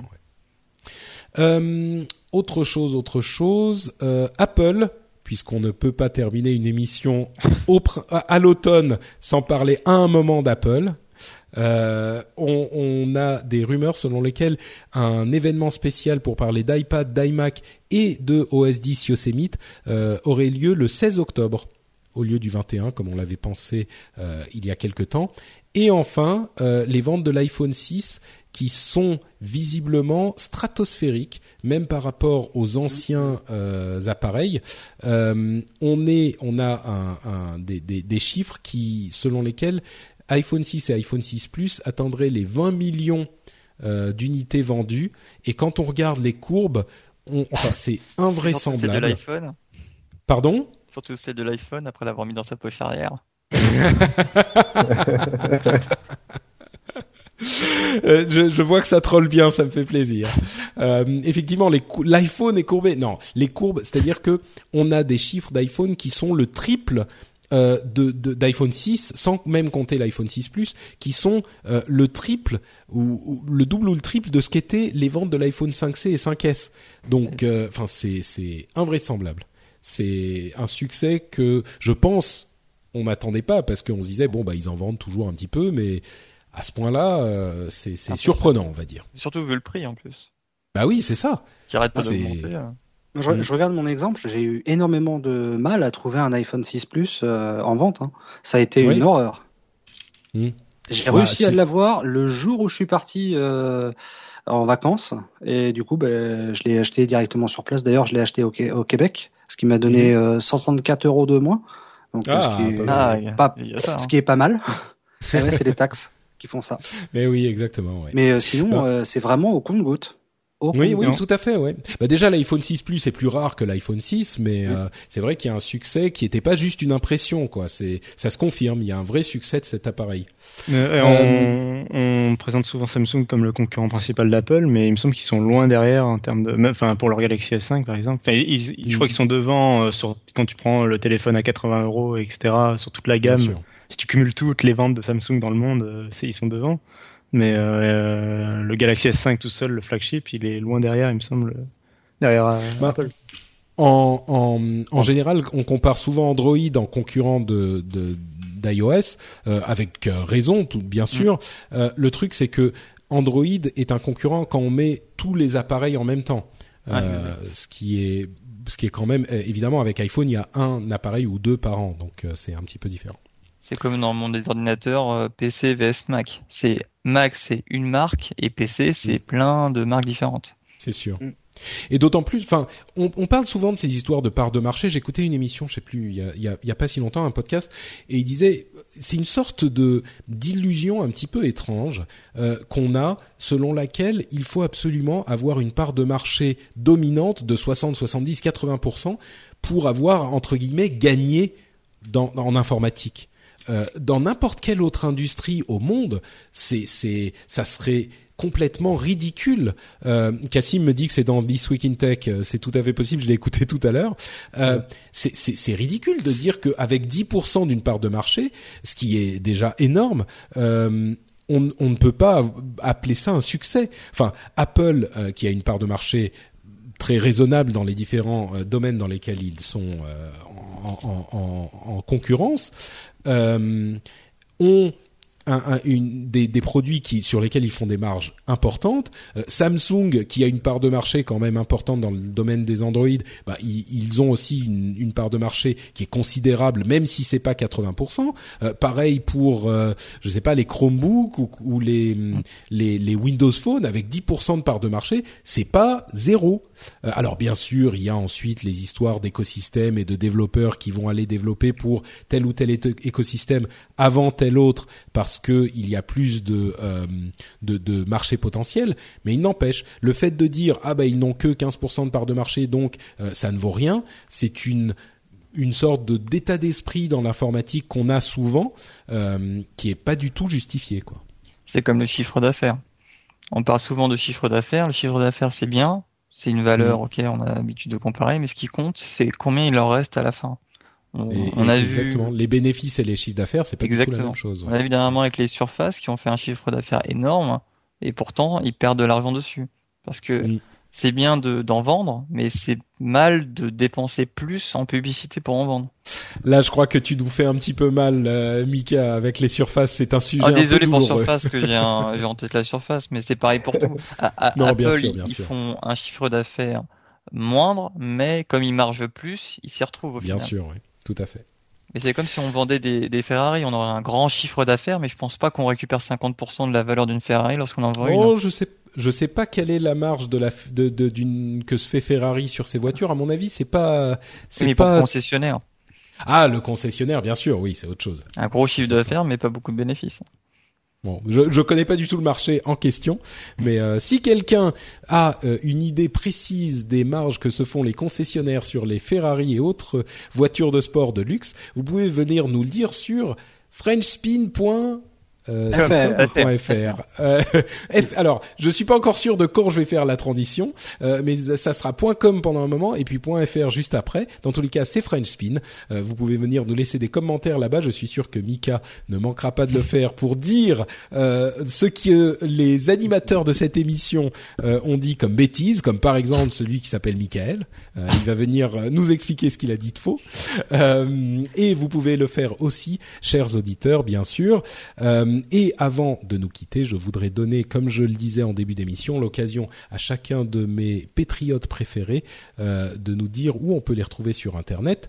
À commencer par, eh ben, allez, Mika, c'est toi qui commence. Alors, sur Internet, on peut me retrouver sur mon compte Twitter. Alors, c'est dupo underscore, donc euh, le 8, org, parce que c'était le, nom de mon blog, dupo.org, donc c'est dupo underscore org. Ensuite, il y a mon framework que dont j'ai déjà eu la chance sur euh, Rendez-vous Tech d'avoir une petite annonce publicitaire pour le mkframework.com, qui a d'ailleurs son podcast depuis euh, une semaine sur iTunes. Qui s'appelle euh, MK Framework, à chercher sur iTunes, vous tomberez dessus. Alors pour l'instant j'ai 16 épisodes, mais je les, je les mets au compte-goutte en fait pour essayer d'avoir du contenu régulièrement qui se met à jour. Et enfin, je voudrais faire un petit aparté sur Smart Dads, alors smart comme intelligent, comme la voiture smart, et dad comme euh, les papas au pluriel, .fr, qui est un site euh, que je viens de rejoindre euh, il y a peu, qui est un site fait par des papas geeks pour des papas geeks. Parce qu'un papa, c'est pas une maman, et on a une vision différente, une manière différente d'évoluer avec nos petits, nos petits lambins. Et donc voilà, smartdas.fr. Super, merci. Une question oui. Smart Dad, est-ce que c'est pas le site euh, fait par euh, ceux qui font Cédric Tamboise Exactement, Guillaume Vendée, Cédric Tamboise, et d'ailleurs il y a une, interview euh, en exclusivité international de Cédric Bonnet qu'il a bien voulu justement. Je remercie encore d'ailleurs Cédric, merci d'avoir répondu à cette interview. Donc sur Smart Dad, il y a une interview de Cédric Bonnet que vous connaissez pour Geeking, Upload, etc. qui répond en tant que papa à différentes questions sur sur son quotidien. Super, c'est donc sur smartdads.fr. Voilà. Euh, bah, Moreau, tiens. Bah, moi, je suis plutôt passif en fait euh, sur Twitter, ou... mais j'utilise énormément Reddit. Ah, je suis un, un, amateur de Reddit. Un très gros consommateur. En fait, j'ai remplacé plus Reddit par Twitter. Sur Twitter, je lis, euh, je, je fais juste consulter. Donc, mhm. je ne donnerai pas trop mon adresse, mais je suis, je suis vraiment un très grand utilisateur de Reddit. Bon bah alors ta recommandation c'est c'est d'aller euh, traîner sur Reddit et d'y découvrir les merveilles qu'on peut y trouver. Moi je cautionne. Oui, on trouve des merveilles, mais en fait on peut faire un changement avec les deux, Twitter et Reddit. Euh, c'est un bon ensemble. D'accord, très bien. Eh ben merci Moreau, euh, Guillaume. Alors, pour ma part, on va déjà donner le compte Twitter puisque Facebook, je, je m'en sers quasiment pas. Il s'agit de GLB92. Super. Ah, j'ai cru que tu allais, ajouter d'autres choses. Non, c'est que j'entendais plus rien. Je me suis demandé si j'avais perdu la connexion. Non, non, tu es là. Euh, ensuite, euh, bah, mon podcast, comme je disais, qui s'appelle euh, euh collaboratif, qui est une histoire que je raconte tous les 15 jours et dont je demande la participation pour avoir la suite. Et tout ça, vous pourrez retrouver ça sur mon site internet G-L-E-B-C-R-E-T-I-O-N.fr, Gleb Création. Voilà, donc euh, super. Vous allez sur glebcreation.fr, rubrique podcast, et vous retrouvez tout ça tous les 15 jours. Et euh, avec euh, environ 350 auditions pour le dernier épisode, je n'ai reçu encore aucune réponse. ça ne répond pas beaucoup. Ça, c'est pas, tu sais, c'est l'un des, des l'une des plus grandes difficultés quand on fait de la bah, création sur euh, sur Internet, mm. euh, particulièrement dans la francophonie. C'est un petit peu étrange, hein, mais les gens en, en anglais sont beaucoup plus prêts à participer de cette manière à, à ce que qu'on fait sur Internet, mais dans la francophonie, c'est un petit peu plus compliqué de faire participer les gens. Je sais pas pourquoi. Mm. Donc, euh, bah écoute, bon courage. Donc, si ça vous intéresse, glebcreation.fr. Tout à fait, et j'attends avec impatience vos retours. Super, merci Guillaume. Cassim. euh, ben, on peut me retrouver donc d'abord sur Twitter euh, at notcassim, donc N-O-T-C-A-2-S-I-M. Mais où as-tu bien pu trouver un, nom comme ça? Euh, Je ne sais pas. Euh, bah, c'est parce que j'écoutais euh, depuis le début le rendez-vous tech et que à l'époque, tu sais, c'est à l'époque où personne connaissait Twitter et tu disais, mais si ça va marcher un jour, vous verrez, vous allez, vous serez dessus. c'était c'était le début, c'est vrai. C'est même pas lancé en France, je crois. Enfin, euh, et donc donc sinon à part ça, donc on peut me retrouver euh, sur Frawin, qui est le donc le site euh, frère de Frandroid pour les gens qui connaissent. Euh, donc, euh, sauf que c'est sur Frawin, on y parle de l'écosystème de Microsoft. C'est frawin.fr ou .com? Frawin.com. D'accord. Je sais pas si .fr marche aussi, mais euh, Frawin, en tout cas c'est frawin.com. Euh, donc on y parle Windows, Surface, tout ça, tout ça. Et euh, enfin, je suis euh, podcasteur dans euh, Lifestyle, donc podcast où on parle de l'univers de Windows Phone et de Windows en mobilité principalement, et dans son canapé. Et, et on, ce qu'on a de particulier aussi, c'est qu'on interviewe des personnes liées à Microsoft, donc pas forcément employés de Microsoft, mais par exemple développeurs, ou ça peut être aussi des employés. Et euh, donc dernièrement, on avait Omar Westman qui était product Windows Phone Product Marketing Manager. Et on avait eu aussi, euh, si je vais, je vais teaser comme ça, on avait eu aussi David euh, Catué euh, qui était, qui est euh, product, euh, programme manager pardon de Internet Explorer, product manager. Euh, et qui explique dans l'épisode, donc c'était en juillet de tête, euh, qui explique pourquoi Internet Explorer c'est le meilleur navigateur du monde. voilà. et pourquoi c'est le seul qui respecte les standards du web. Euh, voilà. Donc vous écouterez ça si vous, êtes intéressé. Et euh, voilà. Et pour ceux qui avaient testé, on a depuis la rentrée, on a une nouvelle formule qui fait, euh, qui est un peu plus concise et qui fait deux heures. voilà, si vous trouviez les épisodes précédents un peu trop longs. Et on teste les applications. on teste les applications pour tester, pour compléter Upload. Super, ok. Merci Cassim. Euh, Mika, avant qu'on se quitte, il y a quand même un truc super important euh, que dont tu as oublié de parler. Oui, supercapote.com. Super. Alors attends, attends, attends. C'est un vrai. quand même qu'on prenne le temps, qu'on prenne le temps d'apprécier le nom génial de ce site, supercapote.com. Et effectivement, c'est un vrai site. C'est un vrai site de prévention. bah oui, oui, tout à fait. J'ai eu l'initiative il y a quelques années maintenant. Euh, qui vise à démocratiser le port du préservatif en, en instaurant un, un, personnage euh, plutôt sympathique et super capote. Euh, il y a euh, des contenus BD, des, des petites comment dire, des petites animations, etc. Donc pour essayer d'avoir un petit personnage sympathique, c'est plus simple pour décrédibiliser un petit peu le port du préservatif. Il y a des jeux également.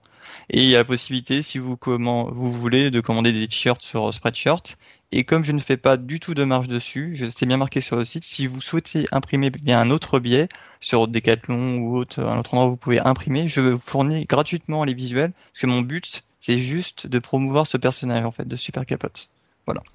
Super. Eh ben écoute, euh, je trouve ça euh, tout à fait intéressant comme initiative. Donc, euh, si vous voulez un petit peu dédramatiser la capote, vous pouvez aller sur supercapote.com.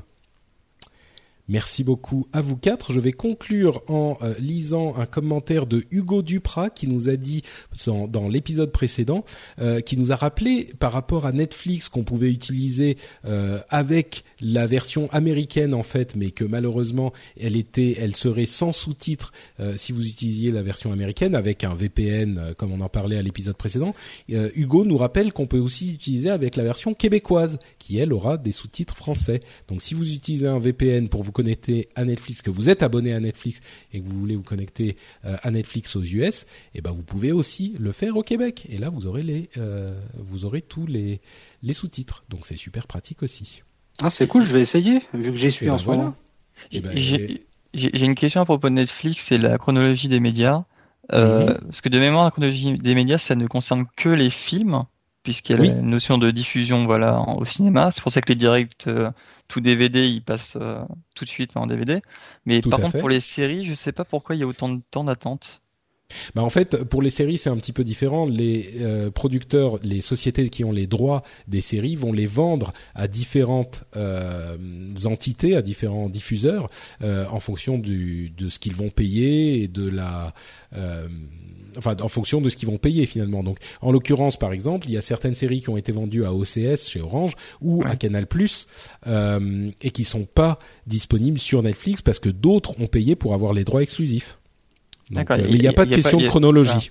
D'accord, il n'y a pas de contrainte de temps. Non, non, non. C'est juste une question de droit. Ça marche souvent par chaîne d'ailleurs. Enfin, je veux dire, euh, dans le sens où Canal par exemple, ils vont avoir les droits de la chaîne ABC euh, américaine. Enfin, je dis un truc au hasard. Ouais, la HBO pour Game of Thrones. Exactement, exactement. Et Go On, bon. très bonne série d'ailleurs avec Matthew Perry. D'accord. Désolé de faire un positron. oui, oui, non, mais tu peux, tu peux envoyer des, des suggestions à positron comme. Euh, ah, j'y euh, penserai. Oui, comme voilà. Gun. Exactement, exactement. Bon, écoutez messieurs, euh, enfin je veux dire euh, cher patron, je vous remercie beaucoup d'avoir euh, d'avoir participé à cette émission. C'était un petit peu chaotique et un petit peu différent de ce qu'on fait d'habitude. J'espère que ça vous aura plu, chers auditeurs aussi, d'avoir un petit peu la voix de membres de la communauté qui sont venus participer à l'émission. on avait une actualité qui s'y prêtait en plus, qui n'était pas trop trop chargée, donc je pense que ça a bien fonctionné. J'espère que ça vous aura plu. Quoi qu'il arrive, on sera de retour dans euh, bah, 15 jours avec un nouvel épisode. Vous savez qu'entre-temps, vous pouvez me suivre sur Twitter euh, sur NotePatrick. Euh, comme vous le savez, c'est mon nom depuis très longtemps, il ne change pas. Vous pouvez aussi commenter l'émission sur frenchspin.com euh, et évidemment si vous deveniez si vous voulez devenir vous aussi un patriote vous pouvez aller sur euh, patreon.com slash rdvtech et m'aider à atteindre les 2000 dollars par épisode avant la date fatidique du 30 octobre où je vais quitter mon emploi. Je vous remercie une question pour le quittage d'emploi. Est-ce que ce n'est pas un pied de nez de quitter une entreprise du froid juste avant l'arrivée de l'hiver? Écoute, je ne l'ai pas calculé comme ça, euh, mais il n'est pas impossible que ça soit, ça soit une partie de la raison. non, non, euh, évidemment, c'est, quelque chose. Oh, tu sais, ça fait un moment que j'y pensais, et puis euh, si, si, bon, on en parlera à un autre moment, dans, dans, un, dans, un jour, quand je ferai des réunions euh, sur Paris ou, ou, quelque part, on pourra se boire un petit verre tous ensemble avec les auditeurs, et je vous parlerai de tout ça. Je vous remercie en tout cas tous d'avoir écouté ou participé à l'émission et je vous donne rendez-vous dans 15 jours pour un nouvel épisode. Ciao à tous. Salut